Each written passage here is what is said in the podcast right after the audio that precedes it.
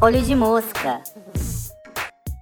Olá, gente, sejam muito bem-vindos a mais um episódio do Olho de Mosca, né? Mais importante, Olho de Mosca quarentenado até hoje. Espero que vocês estejam se cuidando e estejam bem aí. Lavem as mãos, continuem em casa.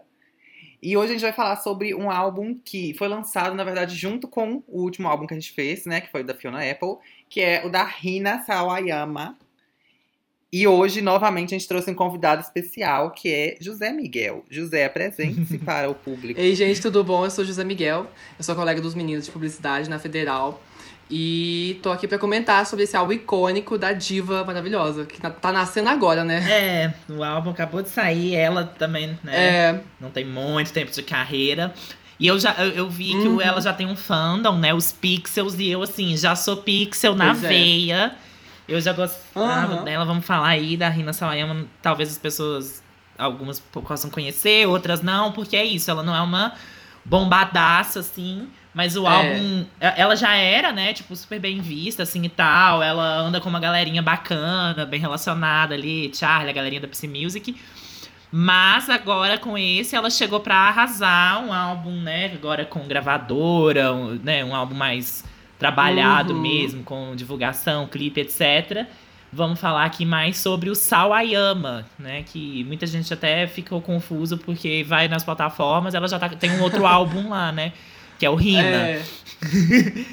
E Inclusive, ela pra esclarecer, ele não é nem um álbum álbum. Aquele, o Rina é só um mini álbum que ela foi Isso. juntando um compilado de músicas que ela já tinha composto, mas não tem um conceito, uma história que ela quer passar pronto e, e co- coeso, assim. E é um, ál É só é um um álbum, é um mini álbum mesmo. também lançado de forma independente, né? Não, É. não, não, não teve um, investimento, uma questão de gravadora, de, de montar também toda uma divulgação, né, que, que existe. Uhum. Com a- Até de produção. Sim, É. total. Mas, José, pra começar aí, a galera Hum. conhecer melhor, entender por que a gente te chamou, conta pra gente um pouquinho aí da, Aham. da sua história, quem é você, pra que você veio. Pois é. Quem sou eu? É, é bem legal de falar, assim, disso, porque eu, desde que criança, eu tenho a música da minha família, assim. Eu vou dizer família mesmo, porque minha mãe, ela é pianista. Ela tem uma escola de música. Então, desde pequena, eu cresci com ela tocando piano e comigo também fazendo aulas de instrumentos, assim, no geral. Principalmente o piano e o violino, assim. Não vou saber tocar hoje em dia, porque já faz muito tempo que eu parei, assim, eu tô tentando retomar. Mas é, fiquei um tempão estudando música. E de uma maneira até, assim, teórica mesmo. é, com aulas de musicalização, é, harmonia e essas coisas. E por outro lado também, já na faculdade, é, eu tô estudando muito sobre currante em planejamento. pelo- Não só na faculdade, mas no mercado de trabalho também, né? E uma das coisas que eu acho muito legal de ver é comportamento. E Hunting é sobre, tudo sobre comportamento, sobre tendências e todo esse mundo, assim, de comportamento, tendências e tudo mais. Tá vendo? A gente, a gente traz uma, uma, uma galera que ela é estudada, uma galera que tem, tem Aham. bagagem. E o José vai super trazer um pouquinho disso aqui pra gente hoje, né, nesse, nesse episódio aí, umas referências até, né, que, que ele pegou aí, Chique. Aham. chiquérrimas. Vai ter moda, vai ter tudo. Vai ter tudo. Porque pra quem não sabe Amor. também, o José é a bicha mais fashion do nosso grupo, da- Ah. do nosso curso, provavelmente. Ele está sempre ligado aí nas tendências, no que que tá acontecendo em Paris, em Milão, em Londres. A gente eu só finge que eu sou bonita. Eu só finjo. Finge não, linda pra caramba. E falando em Londres, vamos falar um Uhum. pouquinho, né, da, da história aí da, da Rina, essa leonina, que eu fiquei chocado que a bicha tem Aham. 29 anos. Eu jurava que ela era mais nova. Eu também. Pele hidratada. E eu acho que o mais importante, e que eu acho que é o que a gente vai mais falar, e o que, é o que ela mais fala durante o Aham. álbum também, é da ascendência japonesa dela. Ela Uhum. nasceu, na verdade, nem ascendência, ela mesma é japonesa, nasceu em Niigata, lá no Japão. E mudou com 5 anos de idade pra Londres com os pais, foram pra lá, né, tentar uma vida diferente e tal. E aí ela acabou que foi criada mesmo e cresceu em Londres, porém sempre com uma cultura muito ligada ao Japão, família, né? Sempre que ela eh, ia pro Japão, se- ela sempre ia e tipo fazia esse intercâmbio ali. E dentro de casa eu vi ela comentando no- numa entrevista pra ID, aquela aquela revista, que ela acha até, tipo, sof- sofria, assim, né, entre aspas, um bullying. Não sofria, entre aspas, não, era um bullying, né? Na escola e tudo, porque todo mundo levava o lanchinho lá normal e ela levava uma comida típica, sabe? Ela, né, questão de, de conversa, de língua japonesa em casa. Então ela sempre teve essa questão com a cultura muito forte de estar inserida na cultura londrina, na cultura ocidental, mas de ao mesmo tempo viver e ter essa tradição, né? E principalmente quando a gente fala de uma cultura asiática, que é muito baseada né, na, na coisa da geração, do, do passar de, de, de família, dos conhecimentos tradicionais e tal. E Londres, que é um. Aí ela foi pra frequentar o quê? O burburinho do, do, do, do high Do Club fashion. Kid. Do, porque ela, né, modelo também, então, é, Uhum. frequentando ali a, é, a galerinha da PC Music, ela é super amiga, então, essa coisa da modernidade. E o mais interessante pra mim na, na, na história da Rina é que ela é graduadíssima, meu amor, na faculdade de Cambridge, não é qualquer coisinha. É, ela- muita gente, né, igual eu tava comentando, muita artista costuma entrar na faculdade, tudo, né, porque é o ciclo meio que natural que é, que é colocado pra gente, mas depois acaba largando pra seguir música. Mas ela não, ela formou é, em, acho que, psicologia, sociologia Foi psicologia É, e política. política. É PPS, pi- é, Psicologia Política e Sociologia. E que lá, pelo que eu entendi, tem. Até ouvi uma outra entrevista que ela falava sobre isso, que tem um outro curso que é o PPI, que é Filosofia Uhum. Política e Economia, que geralmente quem vai trabalhar com política mesmo, tipo, caras que vão entrar pra carreira política, são mais desse, desse outro curso que é mais pro lado da economia e tal, que é mais. Como é que eu vou dizer assim?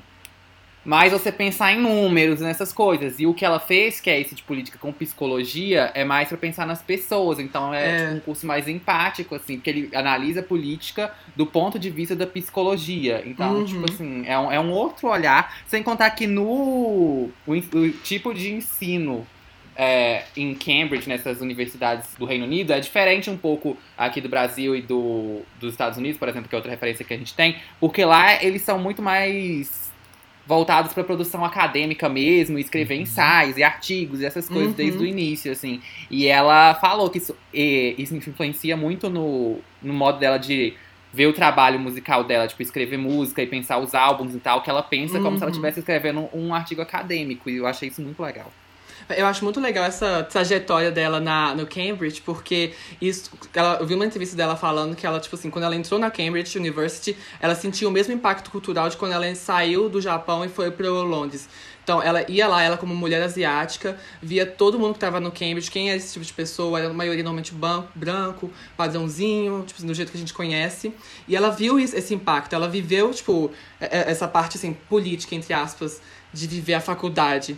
E eu acho legal, principalmente nos cursos que ela fez, eu consigo ver, você consegue ver refletido isso na música. Totalmente. É, do, do mini álbum antigo, o Cyber Stockholm Syndrome, músicas desse álbum novo também, você consegue ver um terror bem político da, da escrita. Então é bem legal.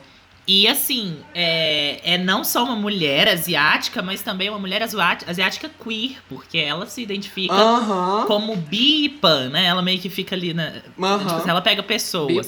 Que elas né, ela falou que ela era. Se considerava bi, porque era né, até o termo que estava em voga, até um dia que eu, eu amei, porque ela tava conversando com a Dorian Electra, que é Tudo. uma, arti- uma, uma- um artista, né, bafo, que é, que é um drag king que faz. E aí ele me- meio que conversando ali, ela percebeu que na verdade ela era, ela era mais pan do que bi, mas que na prática ela só ficava com as pessoas. E eu vi ela falando que ela não lembra de ter escrito nenhuma música pra nenhum cara, que tipo assim, que as composições dela são na maioria pra, pra mulheres. E que no Sawayama, já puxando, né, pra, pra, pra esse trabalho de agora, eu acho que uma música só que eu diria que pode ser pra alguma, alguma coisa amorosa. O resto é tudo uma construção.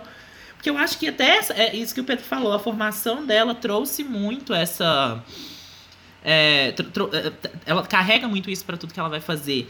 As Aham. letras dela me parecem muito uma sessão de terapia. É muito sobre ela, mas ao mesmo tempo que ela tá falando sobre ela, ela aponta uma questão do mundo também. Ela traz um, Uhum. uma questão cultural. É, O choque de Eu acho que choque de cultura é uma, gran... é uma Ai, ótima tudo. palavra Tudo. descrever. Porque ela nasceu desse. e- Ela viveu, a, a infância dela ela cresceu nesse choque de cultura. Que eu acho que é Uhum. essa coisa de ter um mundo asiático, um mundo japonês e um mundo londrino. E ela não se encaixar em nenhum dos dois. Ela até comenta que quando ela vai pro Japão, ela se mistura ali, né? Ninguém percebe que Aham. ela que ela é estrangeira e tal, que é uma coisa que em Londres acontece, já só de, né, de ver, assim. Mas que lá ela não se sente parte daquilo, né? Ela não, não, não consegue achar que ela é japonesa também, ao mesmo tempo que ela, né, que não sente totalmente que ela é londrina. E aí fica nesse meio termo, que é o que eu acho que dá o brilho. Porque dá pra ver to- todas essas questões ali no, Uhum. no, no álbum. Sim. E ela já, igual o José já comentou também, ela já vinha trazendo isso. O Rina, né, que é o álbum, o mini álbum dela de 2018. É, inclusive eu conheci ela 2017. 17, né? É, 2018 é Cherry, né? Eu, eu Isso. conheci ela com Cherry, que eu acho que é a música que mais bombou, assim, que foi um Aham. hitzinho e tá, óbvio, dentro da, da bolha.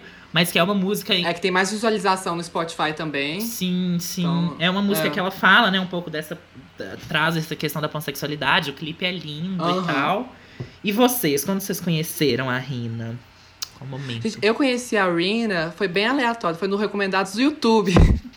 Eu tava vendo, acho, sei lá, algum vídeo em 2018 e eu já seguia a revista ID. E eles me recomendaram um vídeo, clipe, que quando a Rina lançou o, o mini álbum Rina, tem aquela música que chama é, Ordinary. Ordinary. Superstar. Ordinary Rockstar. Isso, Ordinary Superstar. E aí ela não lançou o clipe, tipo assim, no canal oficial dela. Ela lançou o clipe, na verdade, no canal da ID. E eu vi, eu falei assim, gente, que coisa mais maluca, que coisa incrível. Tipo, o visual dela com cabelo curtinho vermelho, ela com uma roupa super meio punk, mas ainda tinha, tinha muita referência asiática. Que foi, tipo, era realmente uma coisa nova que eu tinha visto, sabe? E aí foi desse momento que eu comecei, tipo, a curtir o que, que ela fazia. Ela já tinha lançado um mini álbum, eu fui escutar também pra ver como é que era. E achei muito chique. Muito chique. Sim, muito chique. Eu, eu, eu conheci ela numa, numa época que eu tava numa vibe, eu esqueci de falar, de, tipo, conhecer PC Ah. Music e tal. Aham. E aí sempre aparecia no- nos recomendados, nos próximos, e eu amei. Inclusive, é, eu conheci Cherry, aí de Cherry eu fui vendo, é, conheci o mini álbum, apaixonei. Eu, eu tenho uma playlist, inclusive, Turn On The PC, que é assim, com, Tudo. com uma galerinha e tal. E você, Pedro? Então, eu conheci a Rina, pelo que eu me lembro, porque eu, eu até tentei pensar nisso pra esse episódio, assim. A, a lembrança que eu tive, não sei se foi assim mesmo, é que foi no Reddit, em algum tópico, não sei qual, não lembro do que que era, mas eu lembro do nome dela ser mencionada, e aí eu fui atrás Aham. de ouvir, e eu lembro que a primeira música que eu escutei foi Cyber Stockholm Syndrome. E. que era mais popular na época, assim. Então deve ter sido É. provavelmente ali antes de Cherry, né? Tipo, Uhum. 2017, Sim, talvez 2017, 2018. é. E aí, eu, eu lembro que eu gostei de Cyber Stockholm Syndrome, mas eu não sei porque eu não continuei ouvindo. As outras músicas, eu lembro disso também, que as outras músicas dela eu não tinha gostado tanto. Depois, quando saiu o Rina, eu acho que eu fui escutar também. É, Uhum. Mas eu também não foi. Eu achei um álbum bem feito, um mini álbum, né? Mas também não foi muito meu estilo, assim, não tava muito nessa vibe. É, até pra esse episódio eu fui revisitar o Rina também, não gostei tanto, assim. É, mas enfim, então eu conheço ela mais de nome. E a música que eu gostava antes desse álbum é só Cyber Stockholm Syndrome mesmo. Agora, desse álbum a gente vai falar ainda, né? Foi assim É. a minha história com, com Rina Sawayama. Mas eu sempre gostei muito dos visuais. Ai, eu tô- acho, assim, Sim, um tudo. ponto fortíssimo. Eu queria até comentar sobre isso. Ela, tipo assim, ela é- começou a carreira de modelo desde a faculdade. E ela não é, tipo assim, pouca bosta, não. Ela é muito chique. Ela já fez um, um tanto, tipo assim, de vídeo pra ID. Ela já fez campanha pra MAC. Já fez, é, já fotografou pra Vanity, Vanity Fair Itália. V Magazine. Tipo assim, ela já teve todos os rolês do babado de revista chique é, da Europa, assim. E, e, tipo, naquela estética, tipo assim, estou surgindo, sou meio que Club Kid, sabe? O cabelo curtinho vermelho. Sim.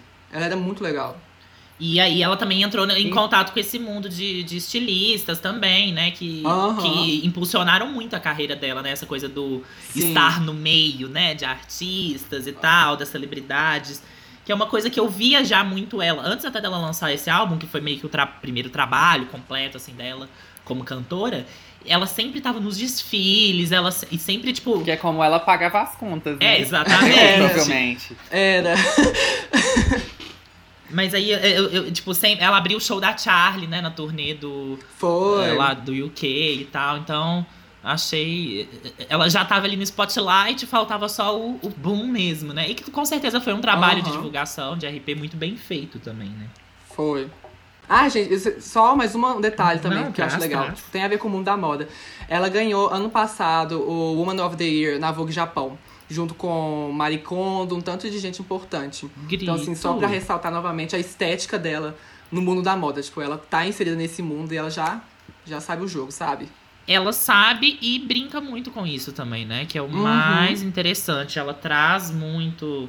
Muita referência, mas ela também dá um twist bacana, que eu acho que é o que ela mais faz Sim. no Sawayama, né? Já entrando aí. Que, é, que eu vi, uma coisa que eu vi que ela falando, também complementando isso, é sobre a mulher japonesa, como que ela é representada na mídia, que geralmente é muito associada a esse negócio do, do kawaii, do, da fofinha meio infantilizada, assim, É. que ela não pode ser, tipo, uma um, mulher mesmo, tipo, o que, que a gente no ocidente entende como mulher, né? Aquela coisa mais empoderada e meio sexy, mais madura e tal. É tudo Aham. fofinho, ou então meio infantil. Até quando é sexy, é aquela coisa, tipo, meio schoolgirl, assim, né? É, Uniforme fetichizado, é, de né? escolinha, É, fetichizado, fetichizado. e tal. Uhum. Exatamente. Aí ela queria trazer essa representação para as mulheres japonesas também, é, que um outro olhar para o que que é ser mulher japonesa, né? Sem ser né, dentro dessa estética. E ela até cita algumas cantoras que influenciaram o trabalho dela, que eram cantoras japonesas, mas que iam para esse outro lado, assim. Até uma grande influência dela também, já aproveitando o espaço, né? Claro. É a Utada Hikaru que Uhum. é. Eu não sei se eu tô falando certo, gente, mas ela é, tipo assim, a maior cantora japonesa. Ela tem um vocal incrível. Tudo. E enfim, vão conhecer o trabalho dela aí também. E aí, já falando um pouquinho, né, dessa. de referências, que, né, que é uma coisa que ela tem, que ela traz. Sim. Ela Ela cresceu ali, né, adolescência e tal, nos anos 2000. Então, ela traz uma estética muito muito parecida com essa época. Até que é uma questão, né, que Uhum. tá super em alta também, né? Essa, Sim. essa coisa do glow, o. Glossy. É, a, a cintura baixa, Muito gloss. Aham. um Jeans. jeans total, é, a guitarrinha. A gente vai falar de guitarrinha hoje ainda, meu amor. Vai, vai ter guitarrinha. Vai ter uma vibe meio Justin Timberlake Vai também. total, total. Inclusive no próprio Rina, gente, é. Eu esqueci o nome da música, deixa eu olhar aqui. Mas tem uma música que é 100% uma música da, da Britney Spears, assim. Tipo, eu, não- eu não consigo escutar e não achar que é da Britney Spears. Tanto que eu acho que da primeira vez eu, eu realmente imaginei que fosse dela. A Britney. A Britney cantando. É Take Me As I Am. Inclusive, tem um, Ai, um samplezinho de Take Me As I Am. Em qual música? Acho que em Fuck This World. Tem um pedacinhozinho. Tem. E é- essa música é da Tem Britney, gente. Totalmente, assim. É, mas é, e essa, essa coisa da, da, da diversidade também, né? Que ao mesmo tempo que tem uma Britney, tem um metal, tem um, uma coisa anos 80, tem um, um Véi. futurista, tem uma música clássica. Ela traz, né, um mix de, de referências que é tudo. Aham. Eu vejo muito isso, tipo, assim como a vida dela foi um choque, assim, de culturas toda hora. Ela ia, sei lá, do Japão à Inglaterra, assim, né, de relação à cultura. Nesse álbum, eu acho que ela traz um tanto de choques, assim, de estilos e de gêneros também. Tem muito rock, tem sample de música clássica, tem um Ai, pop anos chiquei. 80 com coisa sintética. É bem, assim, excitante. Eu acho muito legal esse álbum, tipo, muito legal mesmo. Porque não fica brega e fica tudo muito coeso, sabe? É genial. Sim, é, é genial, real. Tipo assim, eu amo mistura, gente. Eu sou apaixonado. Qualquer mistura, tipo, uma coisinha mais pop com uma guitarrinha, sem ser necessariamente pop rock, sabe? Mas é porque desde quando o Zen fez Sour Diesel, que pra quem nunca ouviu, é uma mistura, é uma música que mistura R&B com guitarra e é maravilhosa. E aí, desde então, eu fiquei apaixonado nesse conceito de pegar uma guitarra misturada com um sintetizador, assim, não sei o que. E aí ela Tudo. fez isso aqui maravilhosamente bem nesse E álbum. fez de várias Então, formas Uhum. diferentes, né? Em vários É. gêneros, em vários estilos. Que inclusive uma coisa que eu achei Aham. mara é que ela falou também que ela compõe a música, ela né, põe ali pra fora o sentimento que ela quer colocar. E aí no final ela olha pra aquilo ali e fala: Hum, em que gênero que será que se encaixa melhor essa música? E aí ela vai dando um direcionamento. Uhum. Estilístico, né? Pra, pra- porque né, o, o jeito que, de, de montar um acorde, fazer o arranjo, É. você acaba criando um Produção estilo. também. Isso, entra muito na É. produção. Ela faz uma imersão total. E aí eu acho que ela consegue fazer uma uma coisa meio sinestésica até, sabe? De você imaginar Uhum. além da música, de, da música te colocar num local. Eu acho que ela faz isso assim perfeitamente. É, Who's Gonna Save You Now, Sim. que o diga. Aquela música te teletransporta no exato instante, assim. E, e, e falando um pouquinho desse choque, dessa coisa, né, da agressividade e tal, que é uma coisa que tá presente nesse álbum, ela vem, ela traz essa agressividade pra falar do quê? Da família. É um álbum, no final de tudo, todas as músicas dá pra você se relacionar com algum tipo de família, com uma construção de família. E se a gente for parar pra pensar, o que é família? É o que a gente traz, são os nossos genes, é o que faz a gente chegar meio que onde a gente chegou, né? São nosso, é o nosso passado, assim, de uma certa forma, né? Repertoriado. E ela traz todas essas referências, todo esse mix, que ela é esse mix de referências de cultura, pra falar de família. Então, é muito bem colocado também essa a temática com, com o estilo, com, com o gênero, sabe? Eu acho tudo. Uma coisa, gente, e eu puxando assim o gatilho, né? O Vai gancho puxando. na do Pará. é, eu acho genial ele você falar de, de agressividade, porque agressividade é uma das coisas que a, a arte, assim, no geral, começou a absorver esse sentimento, assim. Tipo, tem uma mensagem, mas usa da agressividade pra falar disso.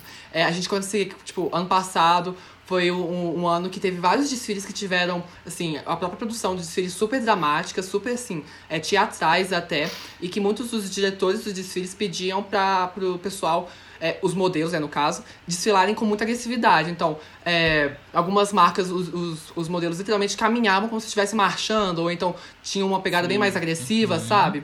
É a mesma coisa com as artes plásticas, essa pegada agressiva tá presente também atualmente. Música também, tem outros artistas que estão começando a fazer músicas mais agressivas, como se fosse com rock, é, com uma guitarra super assim, progressista, sabe? Vide Eu Manic acho da bem, assim, House. atual. É, a é uma pegada assim.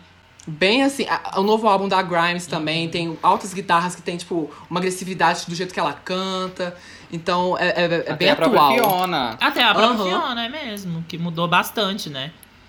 E essa Uhum. agressividade, essa coisa, é uma, é uma atitude muito rock and roll, é uma atitude muito É. é, punk, que meio que a gente não via, Aham. né? A gente tava numa era do, do esteticamente perfeito, do, do Instagram, do, do, do- sabe? Do, do naturalmente sou Aham. linda, da beleza natural.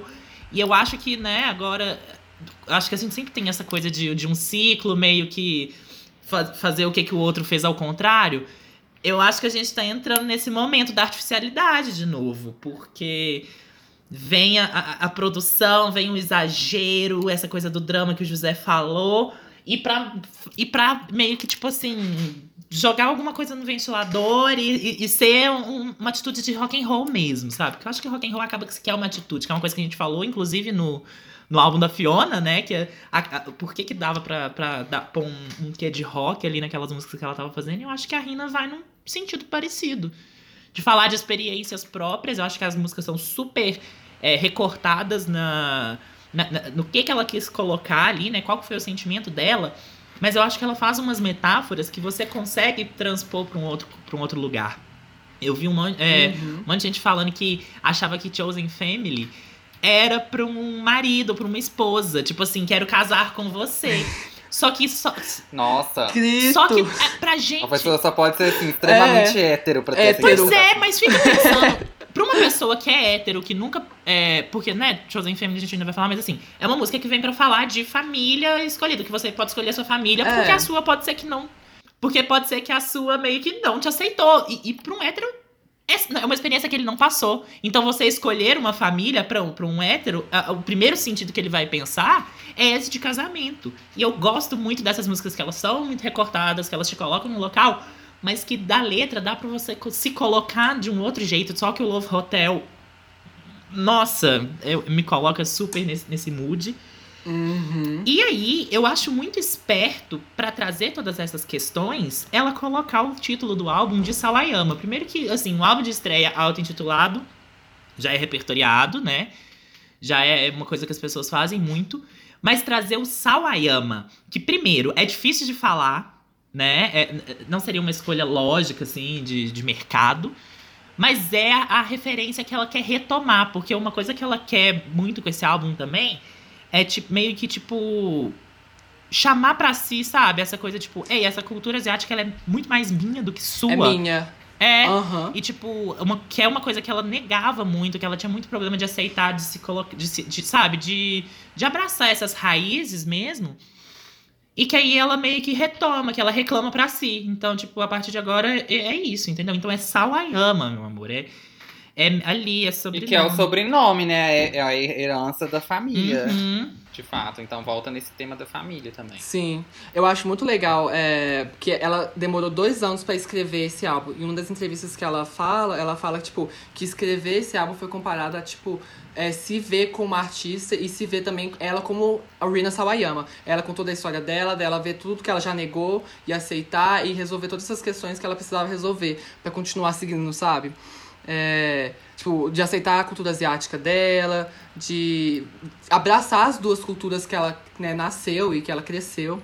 E de encontrar o seu caminho, tipo, o próprio caminho dela, que é único também. E falando de estética, de capa, de singles, de clipe, o que, que vocês acharam? Então, é, eu acho assim, a capa, primeiro que esse tom todo meio bege, assim, que eu acho que as músicas me dão muito essa, essa sensação. Uhum. Meio não sei lavado, porquê, né? tô meio sinestésica. É, A maquiagem dela é uma maquiagem muito diferente, né? Que esse negócio em volta, tipo, onde seria o iluminador, mas aí em Aham. volta tem um, um contorno marrom. dourado. E aí ele puxa também. Que é um cat eye, né? É, É. e é super diferente, assim, e é bem asiático, até o negocinho do coque e tudo, mas é, de novo vai pra esse lugar que a gente tava falando mais cedo, de ser um asiático sem ir pra esse lado do kawaii e tal. É mais Sim. pra coisa da moda. É, me passa muito essa impressão também que a capa é, tipo assim, uma editorial, né? Sim. total. Até o, o brinco com o Kira Kira ali, É. o, o brilhinho. Sim, a, a unha, maquiagem. que, né, que é toda A unha, desenhada. É. Tudo Ai, bem sei lá, eu acho feita. chiquérrima essa capa. e ela tá super diferente, né? Nem parece ela. Tipo, É. se conhecer pela capa, depois ver um vídeo. Que é outra coisa também. Uma impressão que eu tinha da Rina até então, que eu quebrei tem muito pouco tempo, é que eu ach... eu não conseguia me conectar tanto com a pessoa dela, que ela tinha cara de ser muito metida pra mim. tipo assim, muito. Sei lá, sabe? Tipo assim, uma pessoa que, ah, que eu, eu não ia com a cara, eu achava. Aham. Ela tinha cara de ser meio arrogante, não sei. Aí Aham. eu fui ver o vídeo que tava o YouTube me recomendando há séculos. E aí eu falei, não, vou resolver assistir. Eu vou ver esse trem agora. É, pra- porque a gente vai fazer episódio, não sei o quê. Que era um vídeo que ela postou esses dias, que era um Get Ready With Me, né? O famoso Maquia e Fala aqui no Brasil, que ela postou, respondendo umas perguntas de fã. E, gente, ela é uma fofa, ela é totalmente diferente do que eu via pelas fotos e tal. É, e ela é muito fofa, super acessível, uma gracinha de pessoa. Aí eu Uhum. comecei a me abrir mais pra ela nesse vídeo. então assistam esse vídeo também. E aí depois, quando eu fui ver é, a, a história, ela contando a história dela no, no álbum, principalmente os processos criativos dela pra fazer as músicas, eu fiquei muito encantado. E aí veio pra mim o ponto-chave que eu falei. Vou ouvir a última vez pra fazer minhas anotações de cada música e tal. Porque pra quem não sabe, processo meu e do Pedro Augusto também, é tipo assim, a gente começa ouvindo o álbum meio que sem prestar atenção muito, só deixando ali de fundo pra gente começar a acostumar com a sonoridade e tal. Depois a gente vai ouvindo mais atentamente cada música. E aí a nossa última escuta antes de gravar, a gente ouve no fone, acompanhando as letras, tudo bonitinho, anotando tudo que a gente pensa sobre cada detalhe da Decupando, né? música. É. Mas É, assim, se nesse essa- primeiro momento uma música chama atenção, né? Essa que a gente só tá deixando, essa música pra mim ela já tem todo um, um Ah, diferencial. com certeza. Um babado. Aham. Aham. Mas aí, esse álbum foi assim, meio difícil pra mim no início, que eu. Primeiro que eu nem tinha escutado ele quando saiu, né? O José e o Pedro já tinham até comentado no dia que saiu, só que eu tava meio com preguiça de ouvir. Aí eu fui ouvir depois que a gente gravou o podcast da Fiona, que aí esse seria o próximo. Só que, tipo assim, eu custei conseguir ouvir ele inteiro, porque sempre acontecia alguma coisa que aí eu parava pela metade, largava e tal. E aí, nas primeiras vezes, eu tava tipo assim, ah, que legal essas músicas É. e tal. Aí eu fui ouvir a última vez, gente, depois de ter visto esse vídeo, depois de ter é, visto, mais coisa, visto mais coisas com ela. Aí eu ouvi, fui ouvir no Tidal, eu contei no último episódio que eu assinei o Tidal por causa da Dora. E eu na assinei promoção, hoje também por causa dos dois, tá, gente? Tá É, de promoção, vai lá, é aí- realmente uma experiência. Eu falei, vou aproveitar pra ouvir o álbum no Tidal agora, pra ouvir. Porque, pra quem não sabe, no Tidal a qualidade da música é melhor, assim, porque o arquivo é, não é tão compactado quanto no Spotify, por exemplo. Então você consegue ouvir, se tiver de fone, óbvio, é um fone bom, né? Você consegue ouvir melhor os detalhes da música e tal. E aí eu fui ouvir no Tidal com as letras e tudo. E aí, gente, foi uma outra experiência completamente diferente. Aí eu me conectei muito mais com o álbum, assim. Porque principalmente o instrumental Hum. ele é, tipo, nossa, ele é muito impecável. Esse negócio que eu já falei sobre misturar sintetizador com a guitarra, e a guitarra é meio metal, assim, não é aquela Metal, guitarrinha. é rasgada. Total metálica. É. É, e até as melodias também, tem hora que a melodia é menos pop, é mais melodia de metal também. Só que a, Às a vezes voz... o jeito que ela canta também. É, e- É mas a voz, ela mantém muito, pra É. mim, o vocal de, tipo, pop girl anos 2000. Uhum. Aham. Eu achei essa mistura muito genial. E aí ela- é uma coisa também que a gente comentou em vários álbuns que estão lançados recentemente aqui. É, dois exemplos que eu lembro muito agora de cara é o Conan e o Harry Styles, né? Que é essa Uhum. questão de referência. Que são álbuns que, tipo assim, dá pra você ver bem as referências da pessoa, principalmente do Conan. Que também é um exemplo até melhor, porque ele também foi o álbum de estreia, Sim. né? E ele também tinha um mini álbum antes. É. Então tá bem na mesma trajetória. Só que o primeiro álbum dele era aquela coisa que a gente comentou, que dá pra ver muitas referências dele, dá pra ver pouco, algo novo ali, não tem muito novo. E na Rina, no Sa- Sawayama, eu, eu senti, tipo, muito o oposto, que dá pra ver total todas as referências de onde ela tá vindo e tudo, mas isso tá trabalhado de um jeito que fica fresh mesmo, que fica novo, Uhum. que fica único, que dá uma identidade pra ela, assim, a partir dessas referências. E é isso que é o objetivo de todo mundo, eu acho. E ela conseguiu muito bem, assim, pra mim, nossa, impecável esse E álbum. que eu acho que até por essa quantidade de referência, é um álbum difícil de você escutar de primeira. Porque ele vai pra muito lado. Ele é. E talvez, é, assim, aqueles, né, já dando. Fazendo nossa propaganda pra quem já tá escutando até agora mesmo, vai continuar. Mas talvez escutar o podcast, ou se a pessoa não tiver paciência de pesquisar e tal, pode ser uma boa, porque tem muita coisinha, muita minúcia pra você pegar nas letras, pra Aham. você pegar na música, que depois que você entende, eu acho que cresce muito realmente a obra em si, né? Porque é isso, é, vem empacotado como uma música pop, assim, né, e tal, de, de cara, mas tem muito mais coisa por trás, né? Ela no, no ca- teve um dos vídeos no YouTube dela que ela se diz como artista pop. Tipo assim, ela se chama artista pop.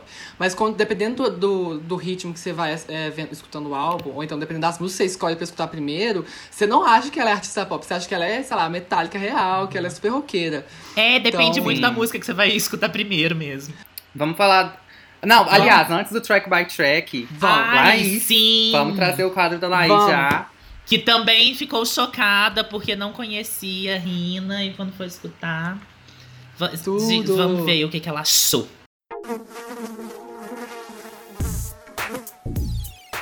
Oi, oi, gente. Vim aqui falar da Rina Sawayama e como a voz dela funciona no debut dela, né, que é o Sawayama. Então, eu acho que ela, assim, a primeira coisa que eu notei na primeira ouvida que eu dei no álbum, né, que é aquela primeira que você só escuta e vê o que, que você sente, eu vi que ela tem referências muito, muito, muito visíveis, falando tanto da música em si quanto vocalmente, né?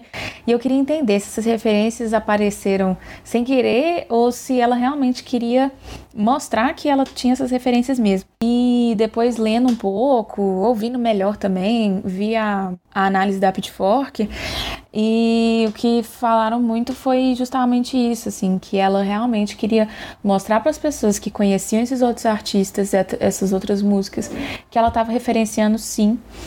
E eu pessoalmente achei isso muito legal. Então eu já começo falando que ela traz muitas referências.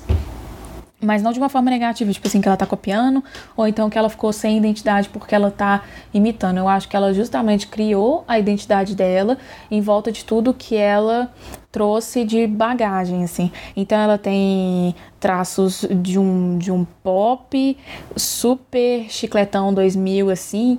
Ela traz umas referências de R&B também que né, teve essa interferência, né, da R&B, pop e tal, nos anos 2000, 2010, enfim também de, de pop atual, então ela tem uns, uns beats assim que, que são padrões de beats usados nas músicas atualmente também. Ela traz um negócio que é tipo um metal, um rock em várias músicas, que é uma coisa super diferente. Ela também tem as referências asiáticas, é música clássica, enfim, tem bastante coisa lá que é super legal. Eu gostei muito de ouvir esse álbum, assim, e depois, né, reparando mais na voz dela, assim, eu vi que realmente ela tem muita referência mesmo. Então, por exemplo, quando Dynasty começou, eu já confundi a voz dela com a da Ariana Grande, sabe? Na, no começo, assim, eu já achei muito parecido, antes de começar o rock, né? Achei muito parecido a voz das duas, porque ela tem um agudo bem suave e é uma voz mais anasalada, sabe? Dá pra ver que onde ela coloca a voz dela é na região nasal mesmo. Então lembra muito essas cantoras tipo a Ariana Grande. Por que eu falo essas cantoras? Porque quando a gente fala de Ariana Grande, a gente tem que falar de todo mundo que construiu a bagagem da Ariana Grande também. É, a Ariana Grande não seria Ariana Grande sem Mariah Carey, sem Christina Aguilera, sem Celine Dion sabe? São todas, né, divas, assim, do, do pop, que trazem um negócio vocal muito forte e todas nessa questão, assim, agudos, voz mais nasal, voz na, na máscara. Máscara, quando eu falo máscara, é nessa região bem frontal do rosto, assim, região da, desse osso da bochecha, o nariz e tal. É como se quando você vai cantar, a sua voz ela bate direto ali, sabe? Fica uma coisa assim, sabe? Uma coisa forte, assim. É, que a Aguilera faz isso demais, né? Ela até diferencia um pouco da Celine Dion, por exemplo, que a Celine ela é mais categórica, assim, na, na na técnica dela, né? Então os agudos dela são perfeitamente colocados mais na região da cabeça e tal. E a Cristina ela tem esse punch assim. Então eu, eu senti que a que a Rina ela misturou isso tudo, sabe? Então ela tem falsetes muito bonitos, a, muito afinados, né? Ela tem a transição entre voz peito e voz cabeça, que é o falsete. Ela faz isso muito, muito, muito. Quase toda música você pode ver que ela faz uma transição que ela tá cantando, entre aspas, normal, e aí de repente ela pula pra voz cabeça, numa transição muito bonita, muito suave, é, que é muito uma coisa de pop, né? Que é, a, a Ariana Grande faz isso demais também. Então já é uma coisa repertoriada no pop também. É uma coisa que eu gostei muito pessoalmente por ser uma quando eu era mais nova, eu era uma grande fã de Evanescence e até hoje me traz boas lembranças, assim. Mas ela também referencia muito Evanescence, né? No time, no timbre, desculpa, no timbre agudo dela, buscando aqueles falsetes bem agudos que ela traz em algumas músicas. É, e também trazendo uma coisa meio música clássica, né? Porque a Emily, vocalista do Evanescence, ela tem muita referência de música clássica, por isso que ela fazia aquelas coisas lindas quando ela chegava nos agudos, ela ia para a voz de cabeça e virava quase uma ópera assim. E a Rina não fugiu disso. Então, por exemplo, no refrão de Dynasty, que ela fica super na voz de cabeça e aparece um coro assim, dá para ver que ela preocupou com a harmonia de vozes para lembrar justamente um coro e trazer essa referência a Evanescence, por exemplo. Então, quando fica Dynasty, Dynasty, sabe? Uma coisa bem lá em cima, assim, bem angelical e tal. Então, eu achei isso o máximo, assim. E ao mesmo tempo, é aquilo que eu falei das referências, ao mesmo tempo que ela traz esse negócio de Evanescence, da música clássica, do rock, enfim, ela traz o, esse punch que eu falei da Cristina Aguilera, que é a voz na máscara, a voz bem colocada na região do nariz ali. É uma das coisas que ela que ela faz que aproxima vocalmente do pop, assim. Então, apesar dela ter essas referências do rock, de enfim, ela tem essas coisas que aproximam muito do pop. E no refrão de Love Me For Me, tem. que é onde eu acho que a gente consegue ver referência assim de Cristina Aguilera. E de Ariana de novo, né? Que eu falei que as duas também fazem parte do mesmo grande balaio. Então, quando ela coloca bem, você consegue, eu pelo menos assim, eu escuto, eu vejo imediatamente todas as ondas sonoras dela indo para a região do nariz, né? Que ela faz tipo Love me for me, que é aquela coisa bem bem ali mesmo, assim. É, eu fico fazendo gestos aqui com a mão, ninguém tá vendo, mas eu quando eu, eu, eu penso nisso, é como se minha mão ela chegasse no céu da boca e depois batesse na região do nariz ali. Então é um que fica bem forte, assim, que é coisa que ela fez nessa música e em outras que a Ariana fez muito, que a Cristina fez muito. Aí eu peguei algumas músicas aqui para ir analisando, as que me chamaram mais atenção. Tem Excess, que lembra muito a Britney. Nossa, eu fiquei impressionado tanto que lembra a Britney. E mais 2000, assim, tipo, parece que a música veio diretamente de 2002, na forma que ela canta mesmo, sabe? Bem nasal, bem nasal. Por isso que eu lembrei muito da Britney, inclusive. Bem feminina. Então é, é um nasal feminino, sabe? E ela faz até uns iodels também, que também são bem a cara do Pop 2000, que ela faz várias vezes. É, iodel, pra quem não sabe, é tipo do Yolei, Sabe que é aquela coisa que você faz o, uma quebra na voz, assim? E isso é um traço muito grande também do, do pop, principalmente no 2000, assim. Em Shut the Fuck Up, ela mostra um vocal de rock, né? Além desse pop que ela já mostrou pra gente, ela mostra um vocal de, de rock com referência de Korn, de Alice in Chains, enfim, esses foram que, os que vieram na minha cabeça primeiro, assim. Principalmente o Alice in Chains, que na hora que eu ouvi, pra mim foi, assim, imediato imediato. Durante a música, ela usa a voz dela mais de peito mesmo, ela não usa muitos efeitos. E ela mantém a voz de peito no neutral, que é um efeito que eu já falei altas vezes aqui, na real, é, que é aquele que você a boca ela fica mais vertical, você não abre muito, você não mexe ela muito, você não mexe muito sua mandíbula pro som sair assim meio reto, quase monótono, quase uma conversa, que é o que usava muito no grunge, que é justamente o movimento do Alice in Chains. Então, dá pra ver que ela traz essa referência, que é diferente das outras músicas que ela tava cantando. E aí, no final, assim, ela se solta, né? Ela dá um agudo misto, super foda e tal junto com um, um gutural, mas eu acho que o gutural não foi ela que fez, assim, só se foi ela, ela colocou um efeito para ficar mais grave e tal, não sei. mas o agudo que ela deu foi bem legal, foi super misto, assim, impactante e tudo, foi bem massa, combinou com a estética. É, em Akasaka Sed, é, o refrão o pop 2000 de novo ele aparece, ele apareceu muito na voz, com a voz mais infantilizada, bem feminina, que de novo trouxe aquela coisa da Britney, né? Que é que é, não é só uma voz aguda, mas ela ela chega a ser quase que infantil também, que é muito uma pegada que tinha muito no pop dessa época. Agora a música que eu tenho os comentários assim um pouco mais divergentes e mais técnicos, que é Who's Gonna Save You Now?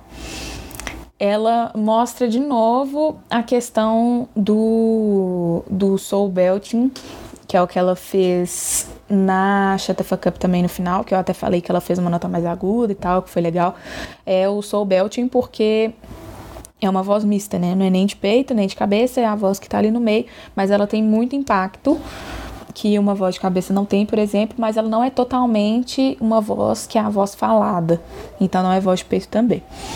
É, ela fez no final, deu uma nota super aguda, bem parecida com o que ela fez no Shut the Fuck Up, fez super bem.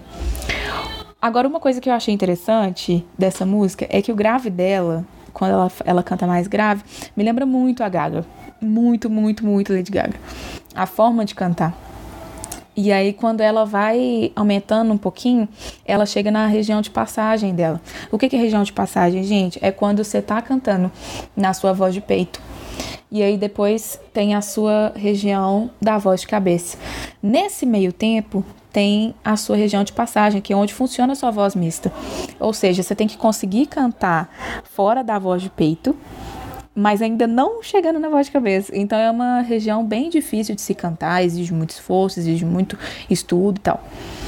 E o que eu percebi foi que ela jogou a nota mista dela para a máscara do rosto dela, igual a Gaga faz. Que, assim, podemos falar tudo, mas não é o certo de se fazer quando você vai fazer uma voz mista, porque a voz ela fica um pouco achatada, assim, ela fica um pouco apertada. E a ideia da voz mista é justamente ela ser uma coisa maior, né, que preenche mais o espaço. Então, sei lá, é cantores que faziam muito isso, faziam muito bem, é Aretha Franklin, Whitney Houston e tal, que tem assim, Beyoncé também faz isso, que tem uma técnica impecável de fazer essas notas. E aí ela me lembrou muito a Gaga justamente porque eu senti que ela cometeu o mesmo erro técnico, assim, que é essa questão de jogar a voz no lugar um pouco errado e aí acaba que fica um pouco mais apertado, assim, do que deveria. Mas é aquilo, né? É, soa bem, ninguém percebe, cumpre o objetivo, você acha muito foda. Tipo assim, ela não é desafinada, sabe? Ela não desafina, não faz nada. Assim como a Gaga também não, né? E tudo mais. Então, tipo assim, sempre muito bom de se ouvir mas tecnicamente tem uma pequena falha, assim, que é desse do lugar. Então, eu, como eu venho estudando Belting tem o tempo e tal, eu percebi esse, essa questão, assim, da nota ter ficado mais achatada do que deveria nessa música, que foi onde eu percebi principalmente, assim, que foi a única coisa que me chamou a atenção meio negativamente, assim, mas, sinceramente, não me atrapalhou em nada na experiência de ouvir, porque é realmente só um detalhe mesmo, assim. Detalhe do detalhe do detalhe do detalhe. Acho que a obra ela vai muito além disso. E todas essas referências que ela trouxe, assim, dá uma sensação nostálgica muito legal, mas ao mesmo tempo ela mostra que você está ouvindo uma coisa totalmente nova, sabe? Acho que esse é o mais legal dela.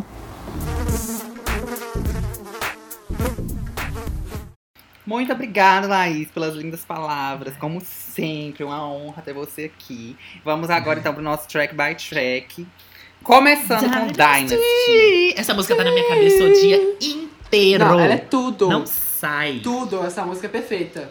Que já vem falar de família, né? Dinastia, que é uma. Um... Já, já abriu Aham. como É, tema. e que dinastia é um termo que a gente usa muito realmente pra, pra famílias asiáticas, né? No poder e tal.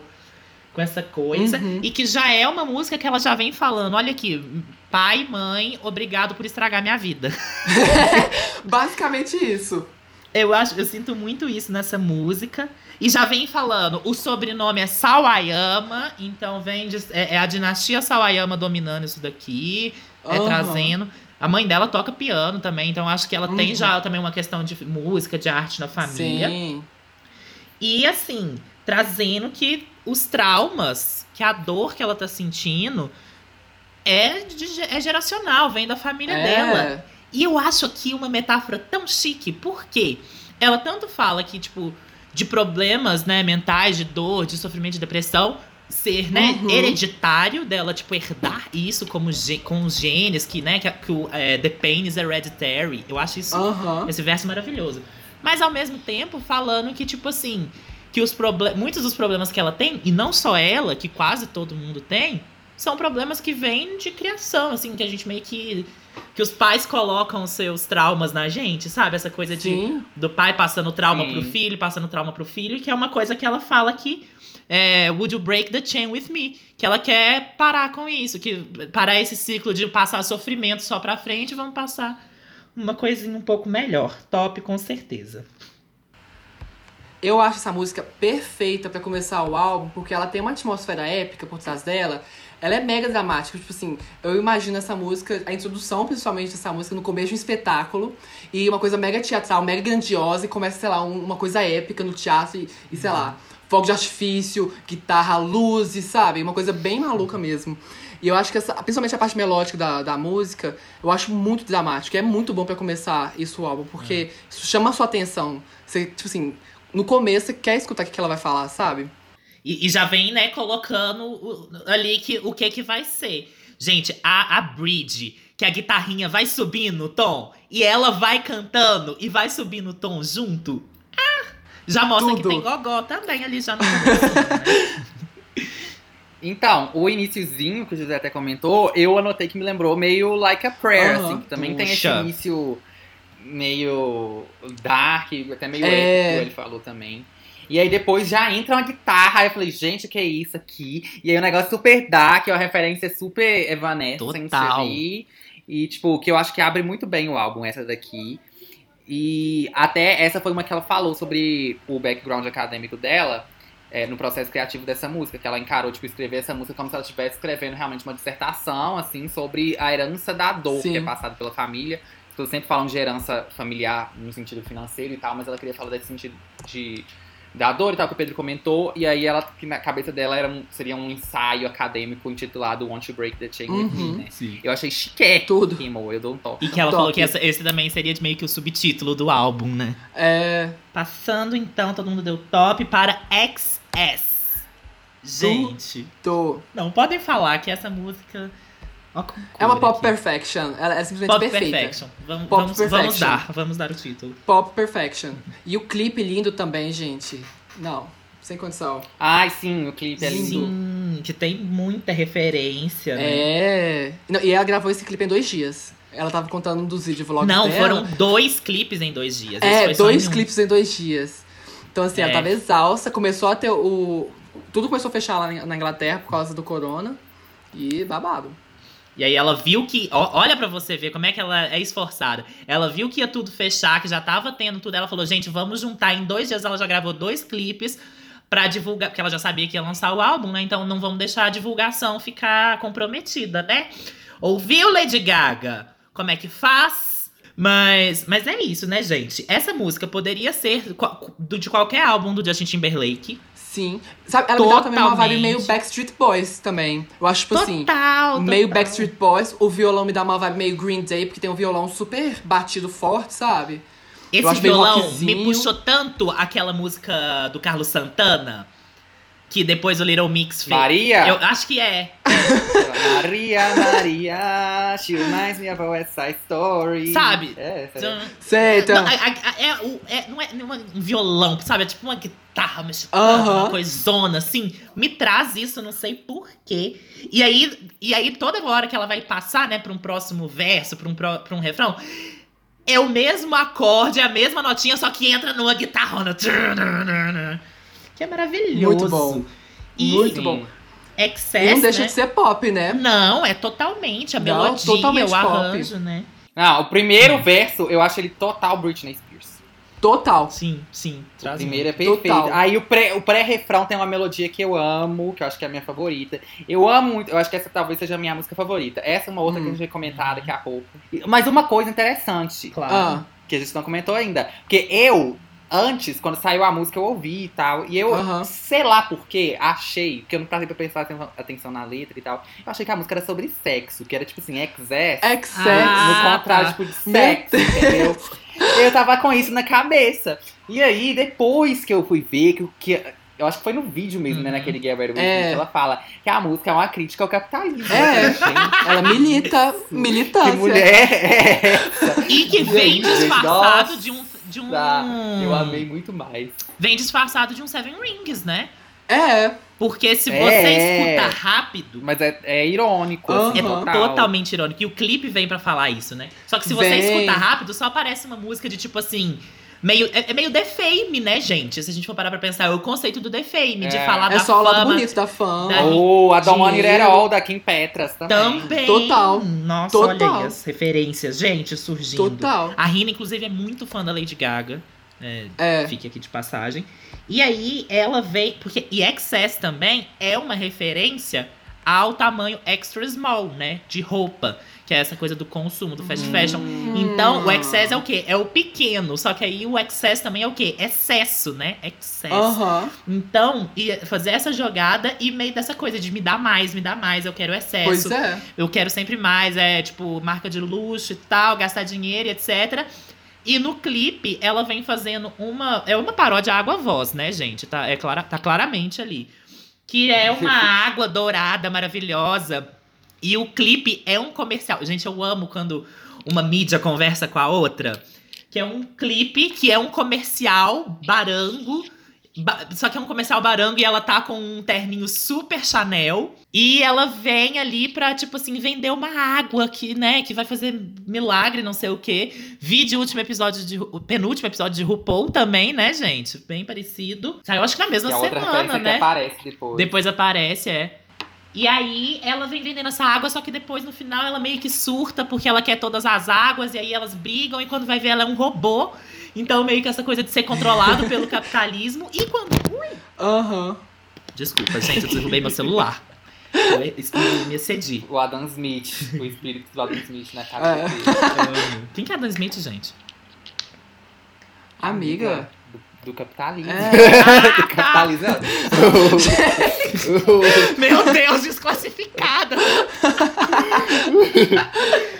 Mas aí, quando ela vem falar, né, desse excesso, desse excesso, você vai ver de onde que tá vindo aquela água. É um monstro do pântano, Uhum. super inspirado na forma da água. Né? É, porque ela, ela meio que quer fazer uma crítica ao consumo irresponsável dos recursos naturais que existem na Terra.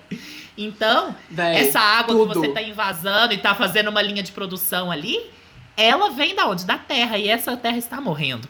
Uma coisa importante, que se fosse pra qualquer outro artista, daria pra gente falar, tipo, não, mas isso aí é forçar o conceito. Só que É. a Rina tem todo esse background Uhum. de é, universidade. A Cambridge não é qualquer universidade, tá, gente? Não tipo é. assim, as duas maiores do Reino Unido, né? Oxford e Cambridge, as mais conceituadas, assim. E que ela estudou política especificamente, então ela realmente é. traz é, com essa intenção. E que é uma coisa que também, que eu acho curioso no processo de escrita dela, é que sempre tem muito conceito por trás das letras, se for procurar ela Uhum. explicando, dá pra ver. Só Uhum. que o jeito que ela escreve é muito simples, assim. Ela não É. usa palavras muito complexas, ela Você entende, né? Você consegue entender. Cê é, é muito fácil de entender. É, fica até simples demais em alguns É. momentos. Não, não falo assim numa conotação Uma coisa negativa. mas é tipo assim, É. é, o estilo dela, né? É uma, Eu gosto. uma, uma- um grande dom você fazer algo complicado só a simples, né? Você explicar de uma forma Sim. didática. E é uma coisa que ela falou também, uma das músicas mais difíceis que você compõe são essas que são tipo pianinho, que são umas músicas simples. Piani... que São, é, são as mais difíceis de Aham. fazer. E, gente, você quer uma ironia melhor, que essa é uma das músicas mais pop que a gente tem no álbum. Pop pop, de rádio e tal. Você quer uma crítica melhor do que num álbum super diferentão, a música mais pop, a música mais consumo de massa, ser uma música de crítica ao consumo de massa. Então é dar a volta ali, tipo assim, é muito inteligente, é tudo, é top, total, super top até. Super top. Super top total. Então, SFU, Shut the Fuck Shut Up, the fuck up. Tudo. é uma que já começa no metalzão. É, Aham. pegando a referenciazinha da, de Excess, né? Excess dá uma introduzida nessa, nessa guitarra metal. É uma que, pra quem não viu, né, o significado, ela é meio que uma resposta aos comentários preconceituosos que ela já ouviu ao longo da vida dela, quando ela é por, por ela ser asiática, né? A gente sabe como é que tem muito preconceito, racismo e tal. E aí ela dedicou, ela escreveu essa música desse ponto de vista dela como mulher asiática em Londres, mas ela meio que dedicou a música pra todo mundo que é de alguma minoria que já sofreu algum tipo de microagressão, já sofreu com comentários preconceituosos e tal. E aí, depois que eu li isso, porque, de novo, eu tava ouvindo o álbum até então, só, tipo, ouvindo sons e tal, e sem prestar atenção nas letras e, e etc. E aí, depois que eu vi esse significado, pra mim fez todo sentido aquela coisa que, voltando lá no que o Pedro falou, dela escrever a música e pensar, tipo, ai, qual gênero que a gente fazer isso aqui? Porque ela pegou um negócio super metaleiro, que é a coisa da raiva, da agressão, e aí faz todo sentido com o tema, que é tipo assim, eu tô com raiva de ter passado tudo isso, do que, que as pessoas fazem com as minorias e tal, inclusive comigo. E aí faz todo sentido essa, essa sonoridade mais agressiva, mais nervosa e tal. E a letra também, ela é bem aberta, assim, que eu sinto que se você pegar ela sem, sem os comentários da Rina e tal, só ler a letra, não dá pra você entender tanto assim que é sobre isso. Você tem que pegar bem os detalhezinhos ali. Sim. E uma coisa que eu gosto muito, que eu acho super chique, é a bridge, que vem um instrumental, que é meio um xilofone, Que não é sei, uma da coisa super pop. infantil. Isso aí ela tirou do álbum da pop, né, Sim. gente? Total. Que é aquela voz super suavinha. Ai, gente, é Sim. maravilhoso. E ó, olha pra você ver o tanto que é massa. Não, pode falar, pode falar. Eu acho perfeita essa música porque ela foi o primeiro single que ela foi lançar pro álbum, né? Sim. E aí eu acho que foi perfeito porque já introduziu essa nova era, essa Wayama, que vai ter punk, vai ter agressividade, e principalmente com Shut the Fuck Up, porque, tipo assim, mano, racistas, por favor, dá licença, sabe? Eu não quero nenhuma besteira aqui, não. É, é perfeito esse álbum pra começar, sabe? É. Perfeito. Sim. E pensar que, tipo assim, que, né, que mais uma vez, minorias elas são o quê? Elas são silenciadas. A gente escuta, Sim. né, o tempo. Que a gente, né, pra quem não sabe, são três viados aqui, tá, gente? Mas qualquer tipo de minoria, ela é silenciada. Todo mundo manda ele calar a boca a todo momento. E você vai guardando aquilo. No momento você explode. E qual o melhor jeito de explodir? Gritando, cala a boca você, Uhum. sabe? É Quem é você pra falar da minha Uhum. história, pra saber do como que eu fiz pra chegar aqui? Por favor, só cala a boca e, e continua, sabe? Tipo, e é isso, é uma música super específica sobre uma experiência que pouquíssimas, não pouquíssima, né? Mas assim, que é é uma experiência que ela, como mulher asiática em Londres, es- teve que escutar. Só que é isso, ela transformou de um jeito que qualquer pessoa que já sofreu algum tipo de injustiça pode apropriar daquilo de uma forma maravilhosa. Top. Pop também. É top também. Isso é uma coisa, a gente tem que comentar sobre aquela risada dela depois do, do refrão. Pelo amor de Deus, o que é aquilo? Perfeito. É uma risada, gente, que emenda com um grito. É simplesmente tudo. E, e, e que, inclusive, no clipe também, né? Que, que essa música é uma das que tem clipe também, igual o José falou, foi o lead É. single. Ela aparece é, num jantar, né, com um cara, e o cara começa a soltar altas Sou bosta. É, altas coisas, tipo assim, ai, mas então é você. é, sabe, tipo assim, ah, então você já viu Memórias de uma Geisha? Ai, só, só coisa asiática. Ai, você gosta de sushi e tal? ah, E eles estão comendo sushi. E parece muito um date. E meio que, tipo, a hora que ela quebra, tipo, puta que pariu, cala a boca, não aguento mais. E com certeza ela ouviu tudo aquilo já muito, né, na vida. Depois ela parece meio de Samara, né, também em cima da mesa, é tudo. Não, é porque, tipo, ela- essa música nem se falaram, ela escreveu pra tudo que ela já escutou. Então, uma das coisas, por exemplo, que ela já escutou é que, tipo, que ela é uma versão sexy da Lucy Lu, que não sei o quê, que ela, ela é japonesa, mas ela, entre aspas, não parece tão japonesa assim, não parece tão asiática, sabe? Ela só já escutou muita coisa, gente. Uma coisa que eu vi também, que até num, num ensaio dela como modelo, a marca colocou ela pra se vestir de geisha. É. Aham. Enfim, né, gente? Sim. Vamos pra próxima. Como the Próxima. Garçon. Congregação. Que Tudo. acho que foi a primeira que eu escutei desse álbum. Provavelmente muita Uhum. gente também, que aqui é, no Sim. Brasil, né, teve o remix. No Brasil não, no mundo inteiro. Mas falo no Brasil porque a gente tem uma grande fanbase da Pablo Vittar. Sim. Então, muita gente aqui que acompanha o podcast provavelmente conhece a Pablo, acompanha o trabalho dela, então provavelmente ouviu a música por causa disso. É. E Comme des Garçons é uma música que, primeiro, já traz no nome a referência à moda, né? Porque tem a, a marca Comme des Garçons. E a- traz isso no refrão também, que é super música de, de desfile, igual os meninos falaram. É tipo assim, o Aham. refrão é total. É desfile. house, flash pose na veia. Sim. Sim, e o conceito Total. também, que é uma crítica social, só que ao mesmo tempo faz uma homenagem a, Sim. tipo assim, farofa de balada anos 2000. Aquelas músicas, tipo, Sim. super dance, club, não sei o quê. Uhum. E que, como The Garçon, não é só referência à marca que ela faz, é porque, tipo, é igual ela fala logo em seguida, Que- like the explica boys, pra né, gente, como os Pedro, que- que é- qual é a marca É. como de garçom? Porque acho que vale aqui um, um momento cultura. Ou José também, Um né? momento- Que já... O José, É. tem que aproveitar Gente. uma frase especial. Explica pra gente de onde surgiu a como de Quero garçom, qual o conceito. Não, mas o, o, o designer da, da Comme des Garçons é japonês, não é? É, É, a, a marca, na verdade, ela é japonesa. Tipo assim, é, É. tudo japonês ali. É, é uma marca que surgiu em 1973. É o designer, fundador Rei Kawakubo, acho que é assim que fala. É. E assim, Isso. foi uma marca bem grande, porque começou, tipo, a viralizar. Foi uma das primeiras marcas que começou a viralizar e meio que ocidentalizar, não ocidentalizar, mas mostrar um pouco da identidade no design é, asiático. Tipo, pro ocidente, entendeu? Uhum. Inclusive, teve um Met Gala que foi inspirado, né, na, na Como de Garçom. No Cam de Garçom. No rei, é. Na, é a Isso. Rei, não, gente. Gente, porque chama Como de Garçom porque é a Rei Kawakubo. Estou chocado que na minha cabeça. Is foi a homem. Japanese Fashion Designer. É, Gente, não, chama como de garçom porque é como os garotos. Ela é uma garota fazendo moda e o mundo da moda é machista pra caralho. é uma mulher. Então- é uma mulher. Eu estou chocado. Eu sempre achei Chocado. que fosse um cara. Não, é uma Ah. mulher. E por isso é como de garçom. É, né, porque em, em Entendi. francês, pra quem né, também não, não sabe, eu também tive que pesquisar, mas significa como os garotos, like the boys, que, Os que é o que ela garotos, coloca, é. né? Então, ela foi. Ela criou uma marca, né, pra, tipo, pra, pra entrar no mundo da moda, que é um mundo muito dominado por homens, pra meio que falar, é como se fossem os garotos. Eu, eu vou fazer como se fosse um homem mesmo, e faz e vai, uma coisa meio Joana Dark. E a música vem justamente pra fazer uma referência a uma marca. Se pá, que tem mais é, né, repertoriada fora do, do Japão, assim que é muito conhecida e que, e que tem essa coisa da essência feminina, que é o que ela vai falar na, na música, né? E, e aí ela traz, né, a, a história de moda, então ela tem. Ela traz um pouco disso, fala das marcas. Tem um verso que ela fala só de marcas que ela já trabalhou. E, tipo assim, que ela já desfilou, que ela já fez alguma coisa. Com o Nicola Formichetti, ela já fez um, clipe com ele. Ela, é, Ordinary Superstar, eu acho, que foi escrita por um desfile do Nicola. E, tipo assim, tudo de bom. E aí ela faz essa homenagem e meio que colocando, ah, é, eu queria ser tão Ter atitude. ter atitude, ser tão confiante, assim como, como se eu fosse um garoto. Tipo assim, porque o homem, ele não precisa ser confiante. Só de ser um homem, ele já é. Já, já tem isso colocado, né?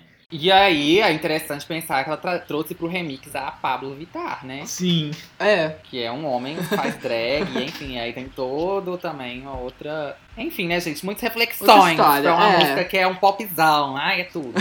Sim. Eu dou um top também. Eu dou um Top. top, É. e é minha delicinha. Porque é uma. de- é, é super música de lancha, como diria, né? Pablo Vittar Aham. e Bianca Della Fence também. Então, essa música de você curtir assim, com o bracinho pra cima. Batidinha chique. É batidinha chique. Acho que também vai ser a minha delicinha, viu? Que é uma das músicas. É, é engraçado porque é uma das músicas mais chill, assim, do álbum. Porque as outras que são É. mais balada, elas são pesadas e densas, né? Eu, eu sou um pouco contra a música delicinha, e- pesada e densa. Eu acho que tem que ser um pouco mais pra você soltar, assim. Então, é a minha, do Pedro também. Então, vamos lá. A casaca Sad, que é uma que, por algum Perfeita. motivo, eu sempre lia como Alaska Sad. E aí, a primeira vez que eu tava É o ouvindo que? o Uma cabeça ocidental, falam de né, Alaska, Laura? por que que é Alaska e tal. Aí, depois que eu reparei que ela falava a casaca, eu falei, será que esse é a casaca que é o nome? Eu tô lendo errado? Aí eu fui ver e realmente tava lendo errado. Totalmente errado.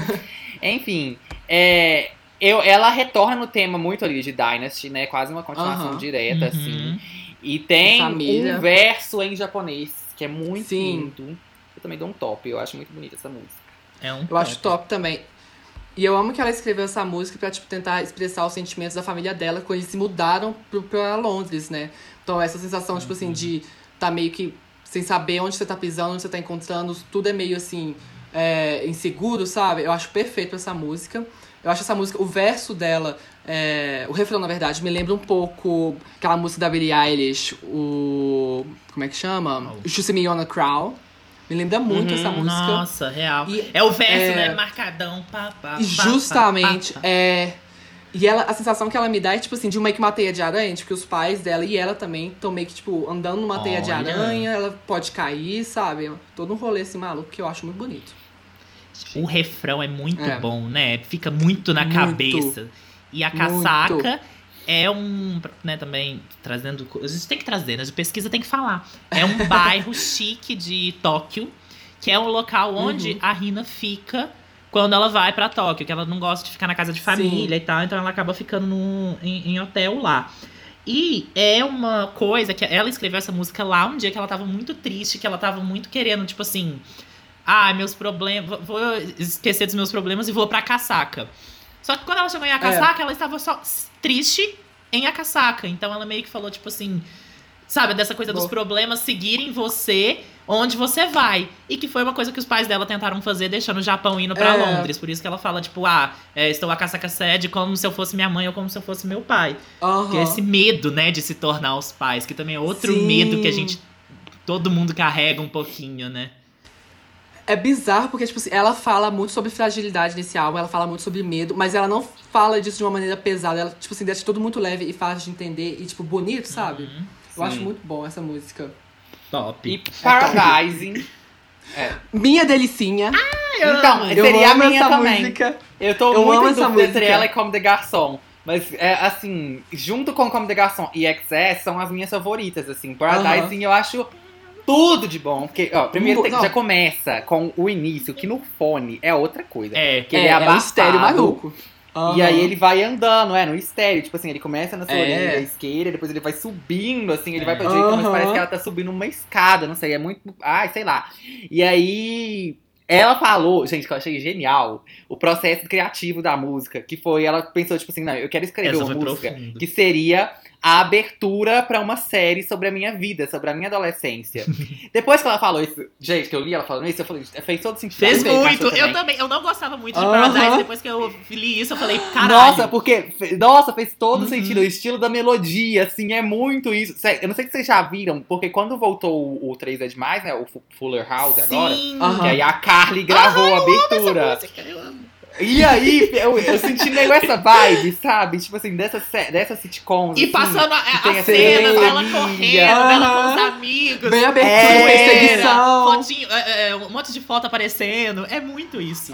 E aí é muito. A referência também é muito anos 80. Uhum. É. Aqui meio ela entra numa vibe anos japonês 80, também, né? eu senti. É, tipo, e eu, eu senti também uma coisa meio. É musiquinha de videogame, assim. É. é, Japão, que, Que, também vai muito nessa inclusive, ela falou 80, que os era uma das japoneses eram muito populares. É, e que era uma das poucas coisas que ela consumia de cultura japonesa, que, era, que ela sempre colocava em Sim. japonês os videogames pra jogar.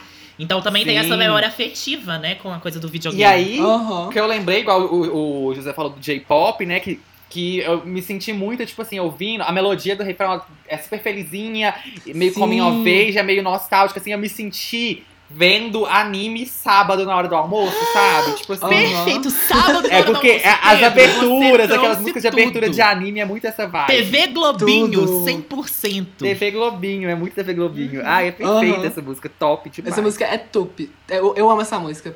Eu vi uma entrevista dela na BBC, dela falando que ela escreveu essa música pra meio que mostrar a juventude dela, que nem vocês falaram. Uhum. Mas tipo, a juventude dela, ela era super doida. Ela, tipo assim, é, depois que os pais dela se separaram, ela morava junto com a mãe. E a mãe ficava em cima dela. Ela queria ir pra festa, ela queria Sim, ficar, tipo assim. E ela era rebelde, louca. ela era maluca. E aí a mãe dela não deixava. E aí, tipo, ela sumia de casa, a mãe dela literalmente chanta- chantageava as amigas dela pra saber onde é que ela tava. Hackeou o onde é ela MSN tava. dela, E né? a Rita não É, loucura. entrava na MSN e eu gritei É. quando ela falou da MSN. E assim, ela é muito legal porque ela, tipo, uma das coisas dessa música que ela quis passar era, tipo, como se fosse uma perseguição de carro. No começo tem aquele estéreo que pra mim me lembra um carro correndo na rua com som altão. E aí depois, tipo, a, a música começa a acelerar, acelerar, ela é mega dançante, mega eufórica. E no, acho que no interlúdio tem um sax super bonito, disso. anos 80. É. Aham, Gente, quando é alguém consegue bom. colocar um sax, fica tudo de sax. bom. Fica tudo. Um sax. E depois desse interlúdio, pra, tipo assim, você já tá mega animado, você tá querendo dançar. Ela faz um negócio que eu perguntei pra minha mãe o que que era, que era modulação, que é quando você volta pro, pro verso, só que com um tom acima. Aham. Então dá um gás mais ainda. Você, tipo assim, já tá dançando, já volta no, no sax e ainda já volta depois no, no, no refrão com, tipo, mega animado pra dançar e, tipo assim, dá mais gás, sabe? Já era uma música É super alta, né? E aí ela volta mais É. alta ainda, exato. Mais ainda. E uma, É perfeito. uma coisa que me passa muito, vocês falaram tudo, mas assim, que é uma música também que o jeito de compor é uma coisa meio tipo, ai mãe, deixa dessa, eu sou jovem, eu É. quero curtir, sabe? Eu sou Uma jovem. coisa meio super adolescente revoltado, sabe? Aham. Tipo, e ela, é, e ela falando, ah, eu com as minhas amigas bebendo na Trafalgar, Trafal, Traf, ah, é Trafalgar Aham. Square, que eu achei isso Nome da praça. é, é muito chique, porque é uma Tudo. praça, tipo, super tradicional de Londres e tal. E ela lá com as amigas bebendo e tal, só quero festejar. E ela comentou que esse. Que, que teve um rolê que ela foi pra um hotel. É que ela colocou isso no- na música também. Que ela foi pro, pra um hotel numa after party de um show de uma bandinha que ela gostava. E que ela tinha 15 anos. E que a mãe dela hackeou o MSN dela pra descobrir onde ela tava, pra conversar com os amigos pra descobrir onde ela tava. E que aí ela ligou pro hotel, conseguiu falar com o, o gerente, com o, né, o empresário da Com o banda gerente. com É. o manager e falou: Olha aqui, a minha filha tem 15 anos e ela está nesta festa. Manda ela embora agora. Que pegaram ela, colocaram no táxi e ela vazou puta da vida, porque ela queria estar curtindo ali. É. E pensar que é uma música, que, aí é- que é uma, Ai, é uma gente. coisa que eu percebi na, na É ordem. perfeita. É a música que ela vem falando. Primeiro, ela vem falando muito de. é, dessa coisa de tipo assim. De ter a dinastia, de ter a, Sim. as referências da família, de estar, de tá, né, dessa, dessa herança da, de Shut Aham. Up, que é, que é uma coisa que é aquilo. Shut the Fuck Up é muito. É, é uma coisa que já é colocada pra ela. Ela não. É, é, tipo, É. igual quando você. é- Em muitas Ela aspas. escolhe. Mas existem pessoas É. que são gays, mas que ela meio que são passáveis. Então, só que quando é, você é asiático, você é negro, é uma coisa que tá estampado, que não tem como você meio que Aham. encobrir. Então, que já é um preconceito que já era dado naquele momento. E aí ela. to- Todas essas questões, e aí nessa música, ela vem quebrar meio que, tipo. Quebrando com a mãe. E ao mesmo tempo, que, né, meio que, tipo assim, negando a mãe, negando a, a, a educação que a mãe queria dar pra ela. E negando a mãe, ela meio que vem pra esse mundo um pouco mais ocidental, assim. Que eu acho que essa música ela já vem um pouco mais anos 80 e tal, que super encaixa. É top pra mim, já vou puxar a próxima. Com Love Me For Me, que é uma música da Whitney Houston, né, gente? Totalmente, assim. Tudo. É, tem uh, Love Me For Me, já, que, é uma, que é uma música que ela vem falar de amor próprio, né? Dessa construção que ela fez com ela mesma, dela se entender. Que eu acho que foi. Esse álbum, ele narra a sequência. Primeiro, ela é, colocaram pra ela que ela era asiática, que ela tinha que ser aquele modelo que todo mundo acreditava. Ela quebra com isso e fala: Não, você é totalmente o oposto, vou me descobrir como eu mesma, pra só no final ela vir fazer umas pazes com isso e meio que juntar tudo num ser só, que eu vou falar lá no final, na última música. Mas Love Me For Me é essa coisa, né? Uma mensagem de si pra si mesma. Tem uma referência meio New Jack Swing ali, anos 80. Procurem New Jack Swing que vocês vão ver. É, é essa música, essa essa batidinha de cantar, estalando o dedinho.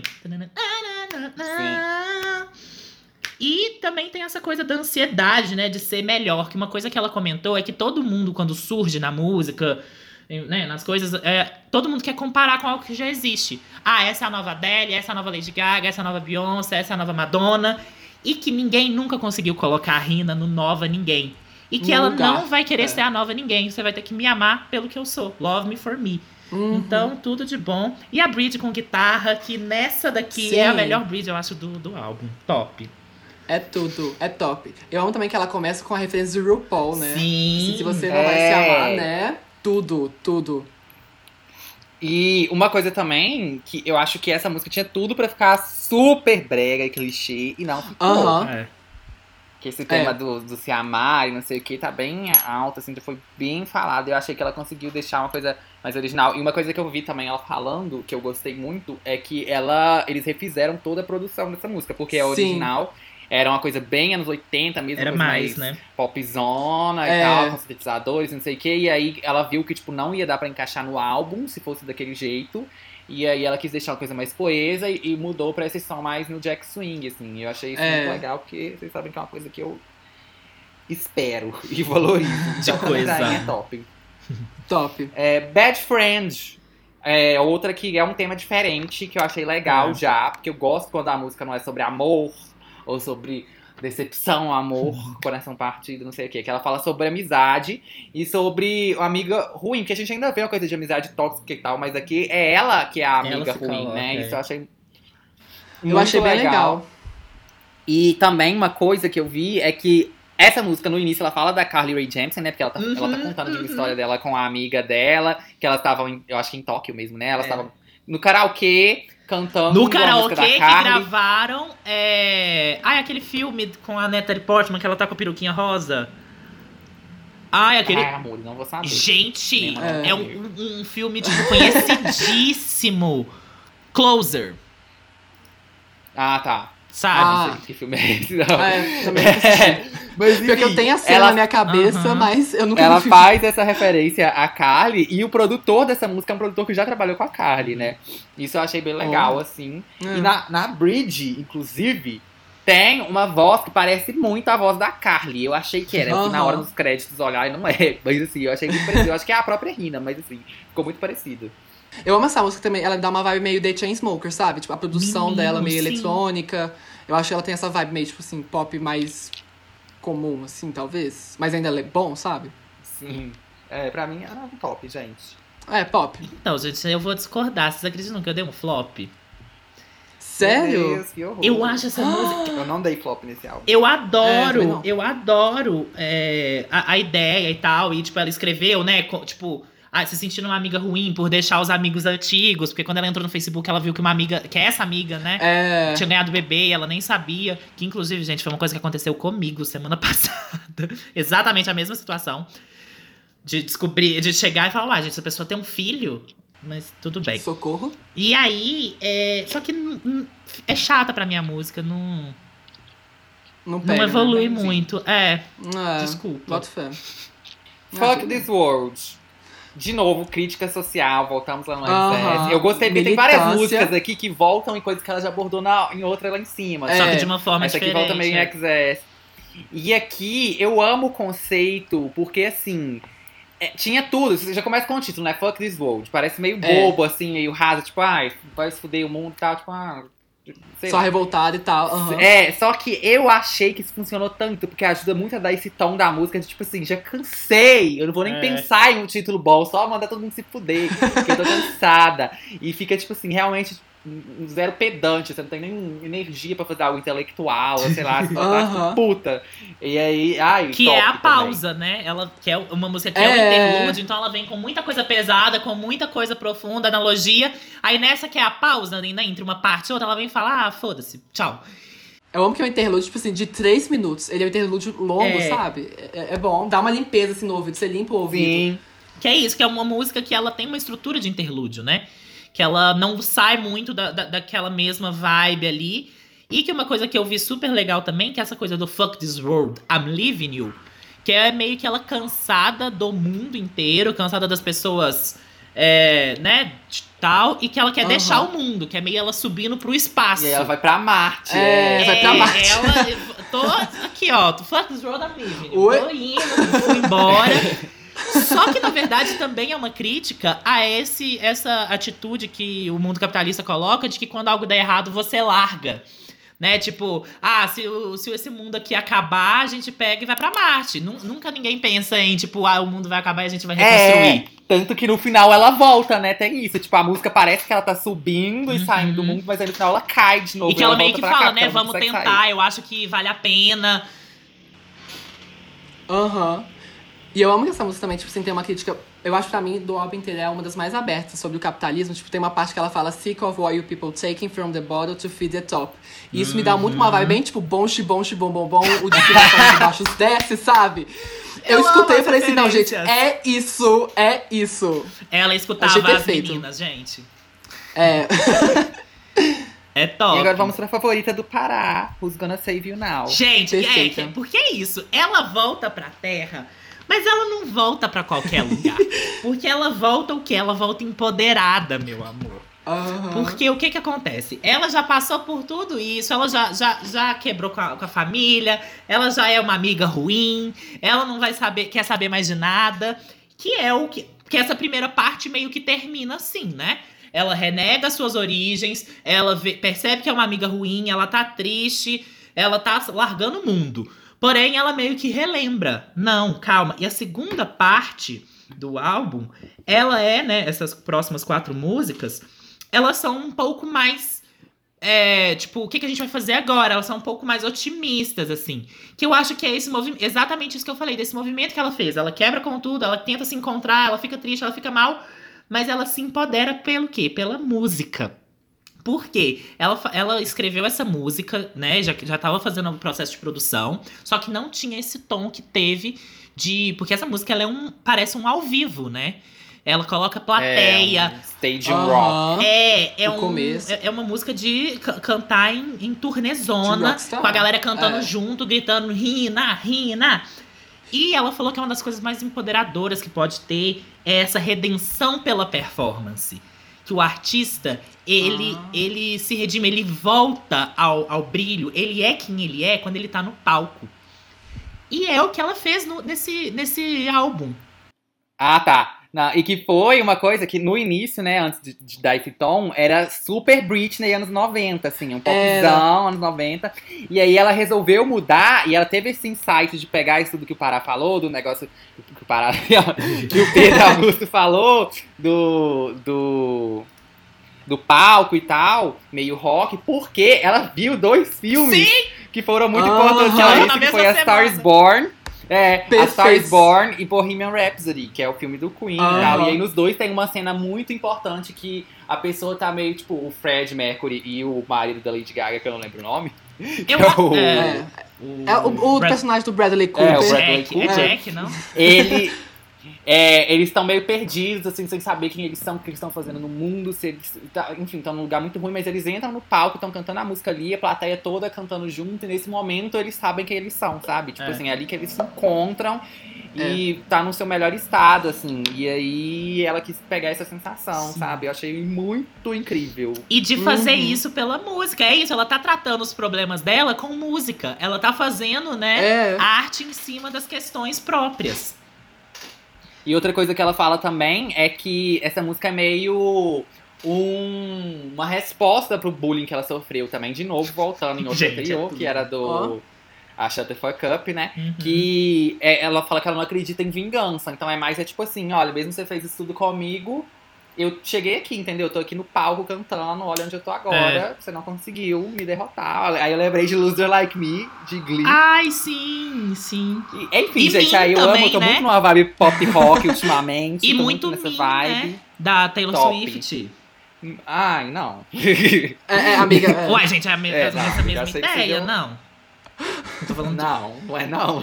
Tá bom. Você de, de melodia Não, ou de, gente, de de, composição, amiga? de pensar, de tipo, ah, você que tá me criticando, agora eu tô na. Agora eu que tô Ah. chique, eu que tô não. famosa. Uma que eu sinto também, Ah, não, talvez, mais, é Skater Boy. Da É. Pode ser.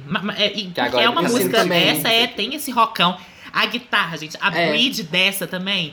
Que quando ela volta, que é mais, é mais essa coisa que ela volta. Que ela gritando. You?" E que você quer cantar junto. É igual. É. 3am da, da, da House, gente. Você House, sim. Sim. quer cantar essa Ou para- música. Ela te faz, dar, sabe? Ter essa euforia e tal, de estar lá naquele lugar. E é tudo. Super top, Mara, minha preferida. Não paro de ouvir, tudo de bom. Tokyo Love Hotel. Uma coisa que Amo eu não sabia, música. que eu achei interessante, é que ela falou que o Love Hotel é, são lugares em Tóquio que é tipo o nosso motel aqui no Brasil, né? É, Que são os É um quartos motel. ah, que o povo vai pra fazer sexo só. Fazer sexo. Literalmente pra isso. embora. assim. E É. aí, que ela pegou esse conceito porque, principalmente na época, foi das Olimpíadas, né, que ela falou.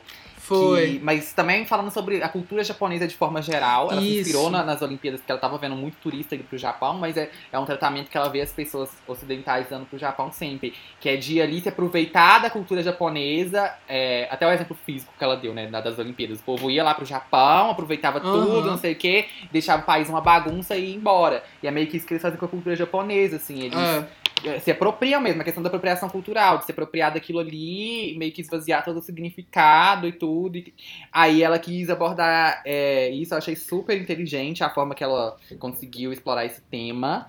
E Uhum. também, é, a própria. Primeiro, né? A, tri, a, a produção da música lembra muito trilha sonora de anime. De novo, eu Sim. senti isso. Uhum. E aí, ela faz também uma autocrítica, porque ao mesmo tempo que ela tá criticando as pessoas por se apropriar Uhum. dessa cultura japonesa e falar de Tóquio, ela também fala, tipo, isso é outra música sobre Tóquio. Tipo assim, eu também não tô fazendo a mesma Sim. coisa quando eu tô falando isso. E aí. Porque ela ai, também se lá, vê como uma outsider. Exato. É, É, super inteligente. Nossa, passei. Não. Ai, não tem nem palavras. tudo. top, top, top, top. Eu amo que o começo dessa música me lembra muito Cherry, tipo, quando ela começa a falar, tipo, Tokyo. Assim como Cherry também, Want to be my Cherry. Tipo, é a mesma crescente que ela faz, sabe? Não sei se Sim. existe essa palavra crescente, mas me lembra um pouco. E que nem você falou, o, a pegada de Tokyo Love Motel, genial. Tipo assim, de ser uma coisa, tipo, efêmera e que ninguém vive a cultura ali mesmo, não. O povo só vai, compra as coisas, consome. É uma coisa super rápida, mas ninguém vive a cultura, ninguém aprende com aquelas pessoas que estão, sabe, no Japão e com a cultura asiática. Eu achei genial essa música. Que é o que ela vem falar quando ela, lá no finalzinho, né, que ela vai sussurrando assim, e é, É. Your fascination is my world. Então, que é essa coisa que as pessoas têm Aham. que ter cuidado e têm que é, meio que, tipo, se. Né, ter uma responsabilidade sobre o que você tem. Ah, eu sou Sim. apaixonado com cultura japonesa.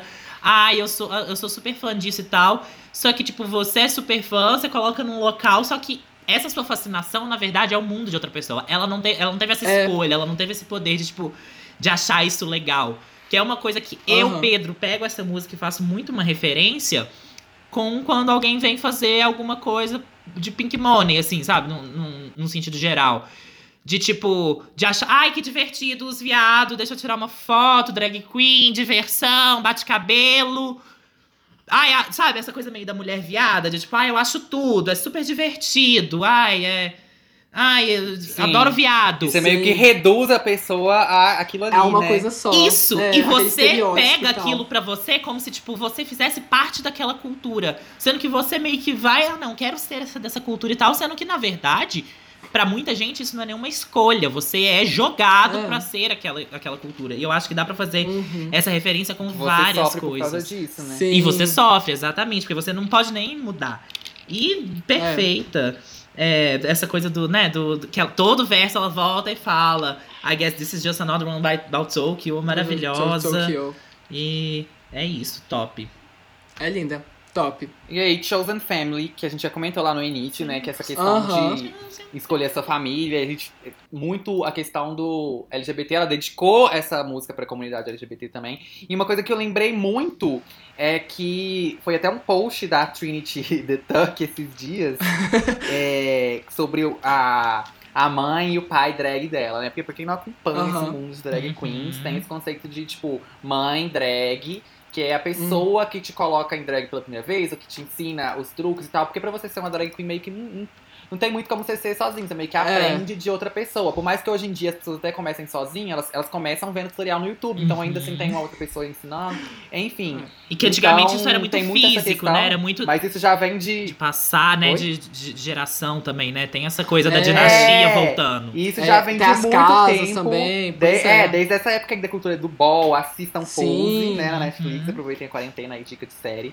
e aí, essa questão dos balls e da família drag e tal, mas que a Trinity colocou uma coisa nesse post que me fez refletir muito, que é essa questão de que, tipo assim, é, essa questão do- da drag mom não é só a mãe é, porque é a pessoa que vai te ensinar a fazer drag, qualquer coisa assim. É porque ela realmente, pra muita gente, principalmente antigamente, ia substituir a sua mãe de Sim. verdade. Porque você era expulso de casa Sim. e aí você achava um refúgio ali naquele espaço dos balls e da cultura drag, não sei o quê. E essa pessoa virava realmente a, a sua nova mãe, assim. Não é, Sim. não é uma questão só simbólica, não. Então, isso é algo que eu não tinha parado pra pensar nessa profundidade dessa relação, sabe? Porque hoje em dia meio que a gente perdeu isso. Porque hoje em dia, por mais que as famílias é, não aceitem primeiramente, tal, a gente não vê tanto mais casos da pessoa sendo realmente expulsa de casa. No nosso Ainda meio, tem, né? mas No não é nosso tão meio, é. frequente, né? É.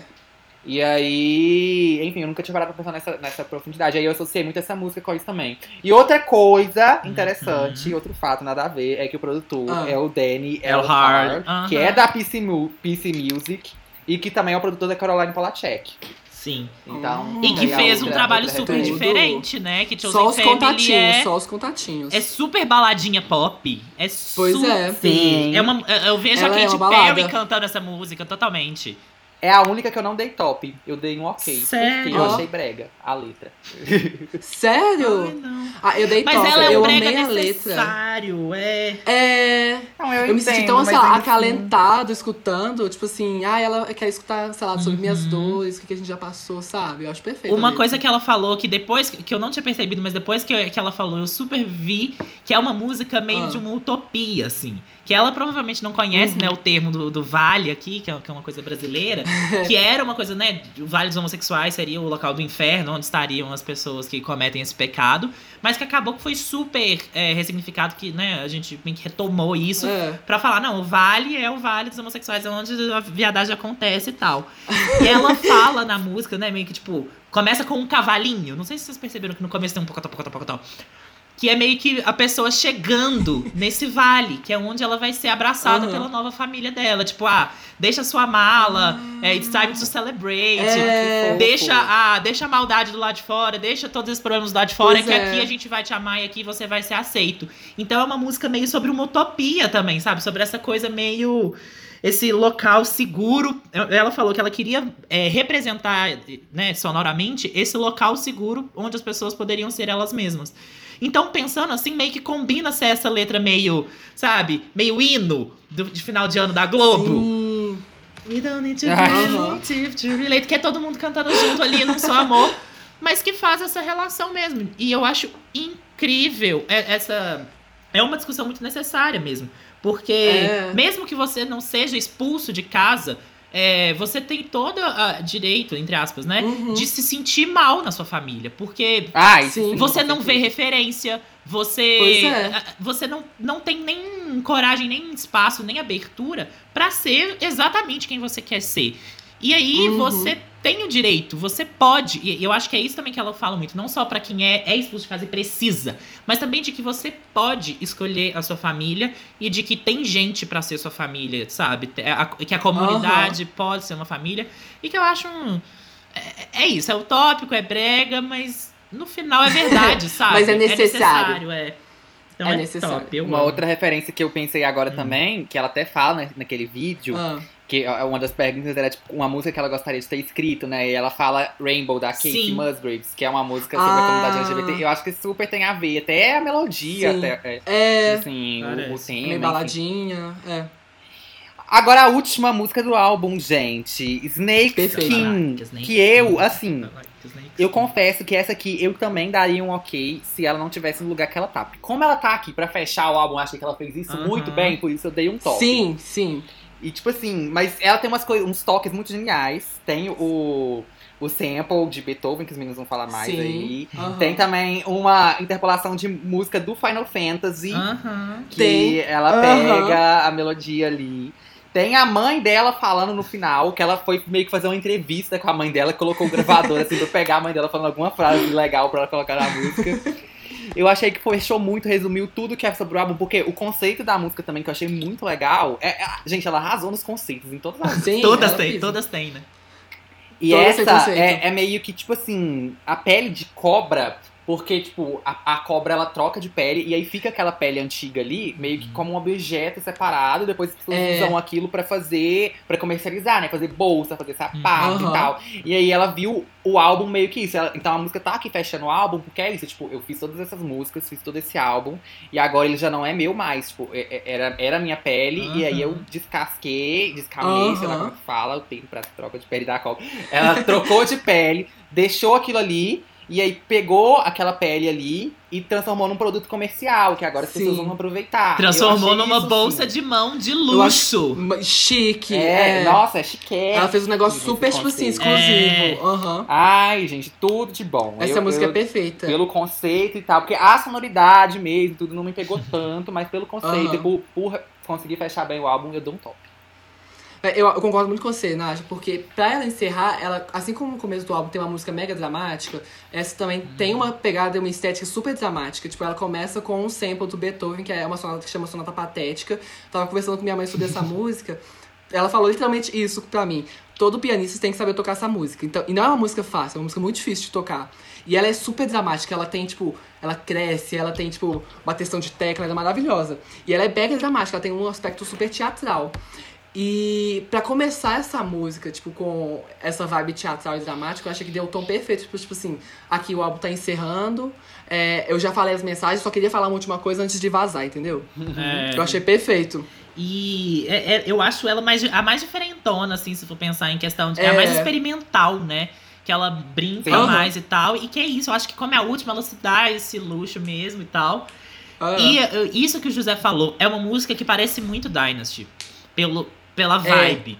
E é isso, ela retoma. que ela fala muito com a mãe dela, né, nessa música. Sim, que a- inclusive a Sonata Patética era uma era uma música que a mãe dela tocava no piano quando ela era criança, que ela cresceu, que é a única música que ela lembra Ó. da mãe tocando. Então ela volta na mãe, Gente. ela faz essas pazes, né, com a mãe, meio que assim, escuta, que ela Uhum, pergunta pra mãe, tipo, também. ah, agora que você tem 60 anos, o que que você vai fazer da vida e tal, e a- o finalzinho é ela respondendo isso. E aí é meio que isso, ela volta, ela meio que fala, ela tá bem, ela tem a família dela, já, a família que ela escolheu. Ela entendeu onde que ela se encaixa na cultura asiática, na cultura londrina, na cultura mundo. mundial. Global. Ela entendeu o mundo da moda, ela fez as críticas dela naquilo ali. e é isso. Ela é- essa era a pele dela. Esses é, o que que acontece? Como esse É. álbum ele é muito terapêutico pra ela, eu vejo isso. Ela fa- fala muito dos seus problemas, dos seus dramas, mas ao falar disso, ela meio que passa. Porque ela tá expondo, ela tá. A, terapia dela, o tratar esses problemas é fazer as músicas, é cantar, é performar isso. Uhum. Então, ao fazer isso, ela deixa pra trás. Se ela deixa pra trás, aquilo é, é isso que o Pedro falou. Isso vira uma peça. E ela fez virar uma peça linda, caríssima, que você quer ter. Aham. Entendeu? Que, que, que as pessoas vão usar e que elas vão usar em outros locais. Que essa pele, que era a pele de cobra dela, que era ela, né, passando desse estágio, que era a dor dela, você pega essa Aham. dor e leva pra, pra, pra, pra faculdade e leva pra um, pra um jantar chique, que é quando a gente vai escutar a música. Ela fez a música dela como esse processo, mas a partir do momento que, que expeliu isso dela, a música agora é você escuta onde você quiser e você leva pra onde Uhum. você quiser. Que é a cultura de massa, que é a música popular, que é um fechamento perfeito. E aí ela traz uma música de videogame e junta com uma música clássica, pianista, pra mostrar eu entendo de música, eu entendo de Aham. cultura pop, eu sou inteligente e é isso. Toma, top. E toma isso. Isso, gente. Considerações finais sobre o álbum. Notas.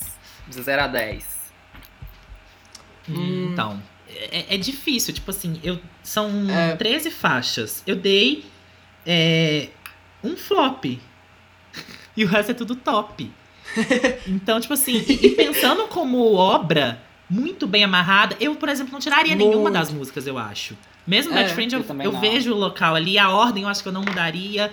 A Aham. ordem perfeita. Ela pensou em tudo, Perfeita. realmente. Pensou, tipo assim. é, com Tanto certeza na ela pensou. sonoridade, encaixar É. uma com a outra, a ordem, tudo. Ela O falou no conceito por trás que das ela- músicas. Ela Sim, pensou muito nisso. Que ela escreveu É. muita música, que ela selecionou essas, que É. eram as que iam falar, e que são músicas que giram em torno da mesma temática, mas são várias visões da mesma temática. Tem esse Sim, conceito Os final. conceitos muito inteligentes, as É. referências, Uhum. tipo, que ao mesmo tempo são claras, é aquilo que eu falei, tipo assim, ela consegue é, mastigar tudo ali e regurgitar um negócio novo, assim, que é muito ela. Ai, eu achei genial, que saco. pra mim é um 9 muito lindo. Eu dou um 9,5. Eu vou usar, vou usar. E tipo assim, eu, eu concordo com o Pará. ela ah. trazer, gente, no mesmo álbum, sem, sem soar forçado, emo, música de Uhum. passarela, house, pop, anos 90, anos 2000, anos 80, uma coisa meio punk, metal, é, um J-pop. jazzinho, um J-pop, música PC Music. clássica, PC Music, uma coisa meio meio ópera assim, né, nessa última que ela É. traz. Então assim, tudo. Tudo. 9,5. Concordo 100%. Eu ia dar um 9,5 também. Tipo, eu acho que, pela misturar esse tanto de gênero e não ficar uma coisa brega e perdida, tipo, eu acho que foi uma produção muito foda. E principalmente pra amarrar isso tudo com os conceitos. Tipo assim, quando ela queria expressar uma coisa mais agressiva, ela amarra, amarra com punk. E, e, sabe, faz assim, divide os gêneros por que que ela quer dizer, sabe? Eu achei simplesmente perfeito. 9,5 total. Eu acho que eu não dou o 9,5. Eu acho que eu não dou o 9,5 do Destino 9, Hum. porque eu não me vejo voltando tanto assim a ouvir Ah, esse álbum. entendi. até um pouco percebo. É. complexo, mas. Ele é. Nossa, eu não paro de escutar desde que saiu. E fa- o José falou de produção, uma coisa muito importante. Ela compôs e produziu todas as músicas. E basicamente foi ela e o, Clar o, o Clarence Clarity. Tipo assim, tem algumas Isso. músicas que tem um produtor, tem um compositor extra, mas são, tipo, em algumas músicas, e, é tipo um ou dois só por música. Então é um álbum muito também de, tipo assim. É tipo Ai, da Fiona mesmo mesmo, que ela quer que- fazer, É. que ela fez por ela mesma. Hum. Que antes ela não trabalhava com outros compositores, né? Ela começou a fazer isso pra esse álbum É. e ela tava até meio receosa de como que isso ia ser. Ela tava pensando, tipo, ah, mas eles não vão fazer diferença nenhuma, porque eu já escrevo tudo sozinha, tipo assim, não vai acrescentar em nada. Só que acabou que ela sentiu que realmente fez muita diferença na parte de, de conseguir refinar as letras e trazer um, um É. olhar de fora e tal, conseguir, né? Que é isso, quando você escreve um negócio aí vem outra pessoa de fora revisar aquilo, vamos dizer assim, a pessoa consegue ter outros insights porque ela tem uma outra bagagem, né? Sim. E também porque você, você escreveu aquilo, saiu de dentro de você, você tem um olhar muito pessoal sobre aquilo. Então, ter essa pessoa de fora que é mais distante, assim, pra conseguir olhar, com um olhar mais técnico, talvez, e tal, é bem legal. E aí ela acabou falando que foi uma experiência interessante, assim, que ela gostou, que realmente acrescentou bastante. Mas que é isso, ainda é muito autoral, né? Porque as É. pessoas estavam ali mais pra meio que ajudar a lapidar as coisas e talvez dar outros insights do que pra realmente escrever de fato, assim. Não são músicas que eram de outra pessoa e ela trouxe e colocou no É, universo isso. dela, né? Que não que isso É. seja um demérito também, que quando você pega uma música que existe e consegue colocar do seu jeito e faz sentido, também eu acho tudo de bom. E é isso, gente. Recomendações. Traz pra gente, José, o que, que você acha que alguém que escutou esse álbum pode gostar também? Eu acho que, tipo assim, quem gostar desse álbum talvez goste da Misa Transposcene da Grimes. Óbvio que eu ia falar de Grimes, Sim. eu amo Grimes. Mas a, ambos os álbuns ele tem uma estética mega experimental com sons e tem muita agressividade também. Então eu acho que eles conversam muito nesse sentido. E o outro é o álbum da Robin, que eu esqueci o nome, só um minutinho. Body Talk, não. É. Body Talk da Robin, que eu acho um álbum mega dançante, mega pop anos 2000, mas ainda assim tá muito atual. Sim. E eu vejo, tipo assim, principalmente em Excess, é, Paradise um pouco, é, um pop mega, tipo assim, catchy, mega eufórico e dançante, sabe? Então eu acho que isso tem a ver com a narrativa que ela cria. E esse álbum já foi indicado aqui várias vezes. Se você ainda não Várias escutou, Ele é bom, você escuta está gay. errado. Você já tem que ir lá agora. É o próximo que você vai ouvir. Aham. E você, Pedro? Então, a minha primeira referência é uma que eu já comentei várias vezes aqui. Aham. Tem, tem episódio sobre essa pessoa, que é a Halsey, que é especificamente uma música da Halsey. Só que vocês podem aproveitar e ouvir 3AM também. Você não ouviu É. nada do álbum novo dela ainda? Ouve pelo menos 3AM, que é a melhor. Mas eu vou indicar aqui é Nightmare, da Halsey, que foi um. Um single avulso que ela lançou, que seria pra esse álbum, pro Manic, só que a música é super agressiva, é um rockzão e tal, e que é considerada por muita gente, eu inclusive, a melhor música que ela já lançou. Minha também. Só que acabou que Sim. ela é, não colocou a música no álbum, na versão final, porque ela falou que a música era agressiva demais e que ela fez num momento que ela tava muito puta mesmo com a vida. E aí, quando ela continuou fazendo o álbum, ela falou, tipo, Uhum. não, não tô mais nesse, nesse lugar aqui, eu não tô mais com raiva, eu vou fazer outra coisa. E aí ela descartou. Assim, há controvérsias, de- pode ser que é porque a música flopou, não sabemos.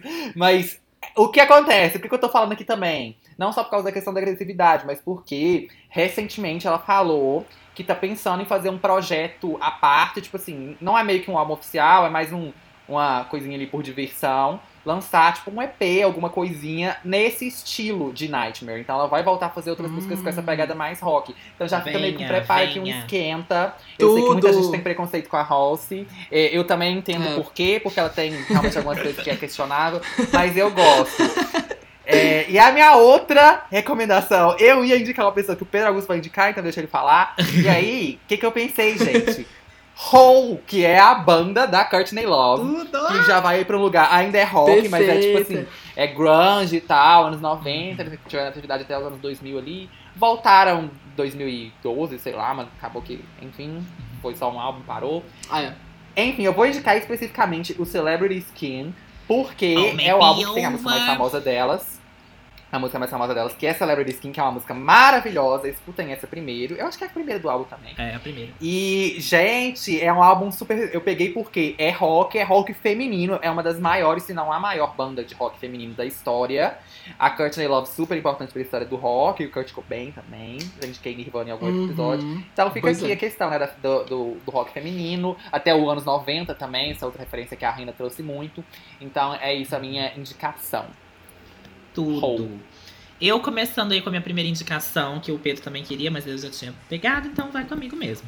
Que é o último álbum da Pop, o I Disagree, que saiu no comecinho desse ano. E, gente, a Pop, ela, o que falar, né? Porque é- é- ela é uma Uhum. performance, ela é um acontecimento, ninguém sabe direito quem tá por trás. Ela é robô, ela é um alien. É, porque é um personagem, assim, muito. É. Ao mesmo tempo que é uma crítica à cultura de massa, ao popular, ao. Não, até o nome dela, pop. Acho que eu já comentei Uhum. dela aqui num outro episódio mais antigo. Mas esse álbum, é, eu acho que por uma música que ela tinha feito com a Grimes no último álbum, ter feito bastante Aham. sucesso, ela acabou. É, que, que era uma música que tinha essa pegada meio metal, meio heavy metal. E Aham. que ao mesmo tempo que era heavy metal, ela vinha. Porque ela começou fazendo música fofinha, toda é, arco-íris, é, cor pastel e tal. com- sendo uma youtuber e tal, que foi até uma coisa que a gente comentou aqui no, no episódio com Conan Ray também. Dessa coisa coloridinha, feliz, pastel. Que ela começou nisso. Só que aí ela vem depois fazer um álbum de heavy metal. Com, e é, tipo, real. Só que aí no meio da música quebra e vira uma musiquinha fofinha, bonitinha, de menininha cantando assim, felizinha. Que é uma coisa que ela fez em Shut the Fuck Up, por exemplo. Mas que, é, É. que eu acho muito interessante, porque são duas artistas que vêm criticar a música pop fazendo música pop e entregando ali referências diversas. E minha outra indicação pode soar racista, depois eu parei pra pensar, pode, mas eu vou, entendam. Eu vou- o que, qual foi a minha relação? é, eu, eu fui pensar em. Eu, porque eu falei, gente, ela fala tanto dessa, dessa cultura japonesa, dessa referência, e eu realmente não conhecia. A única pessoa que eu realmente conhecia que traz um pouco disso é a Mitsuki, que é uma cantora que ela é filha de, de uma mãe que é japonesa, mas ela nasceu nos Estados Unidos, porém ela rodou o mundo inteiro. Ela, tipo assim, quando ela era criança, adolescente, ela já morou em vários países. E ela fala muito sobre isso também, por, por ela ter rodado tanto, desse não lugar de você pertencer a tantos lugares que acaba que você não pertence a nenhum de verdade. Então acho que é uma, é uma boa referência por causa disso também. E pra gente escutar um pouco mais. É, pessoas com referências japonesas sem ser o que a gente espera, sem ser essa coisa kawaii, sem ser a geisha, sem ser o samurai, sem ser a uhum. Madonna na era Frozen. E, Exatamente. e escutar realmente essa, essa galera e dar a voz, porque é super importante. E eu vou indicar o último álbum dela, que é o que eu mais conheço, assim, que eu acho muito bom, é, que é o Be The Cowboy. Que foi um álbum também super aclamado Perfeito. de 2018. É, Washing Machine uhum. Heart, gente. É uma música que, assim. Ai, é tudo de bom. É um álbum super gostoso. Tem várias faixas, mas também não é muito comprido. É, são faixas bem curtas, assim, então ela explora várias coisas. Me and My Husband eu amo. Lonesome Love, escutem Mitski. E por hoje é só. Muito obrigado, José Miguel, pela participação maravilhosa. Onde as pessoas Obrigada. podem te achar. Eu, eu aqui com minhas amigas perfeitas. E onde as pessoas podem te achar virtualmente. Ah, me Porque agora o pessoal Instagram. pode, né? Meu arroba é arroba José Miguel de Abreu. Me sigam lá, eu sou bonita. e só. Arrasou. E você, Pedro? Fala pra gente seu arroba. Então, arroba PQPedro, tiro o O e coloco o X, como vocês já sabem. No Instagram e no Twitter, canal PQPedro no YouTube. Sigam também o arroba Olho de Mosca no Twitter, onde a gente posta novidades sobre os próximos episódios. A gente também posta as indicações lá para quem perdeu. Enfim. Sim. E é, lembrando que a gente criou a, a, playlist Delicinhas do ODM, que já está no, no, nosso perfil do Twitter. Podem seguir lá, que todas as músicas que forem classificadas Delicinhas a gente vai colocando lá. Eu sou Augusto Pedro, SMD, nas redes, tanto no Twitter quanto no Instagram. Podem seguir, me chamar. Não mando nude, mas eu converso. Por essa semana é só. E até semana que vem, quando a gente virar com mais uma participação especial num episódio aí pra. Meio diferentão, assim. Que a gente vai, vai, vai tentar fazer uma, um formato diferente, no, né? Deixa pra semana Beijo, que vem. gente. Beijo. Até semana que vem. Beijo, gente. Obrigado por me receberem. Ah, volte sempre. Arrasou.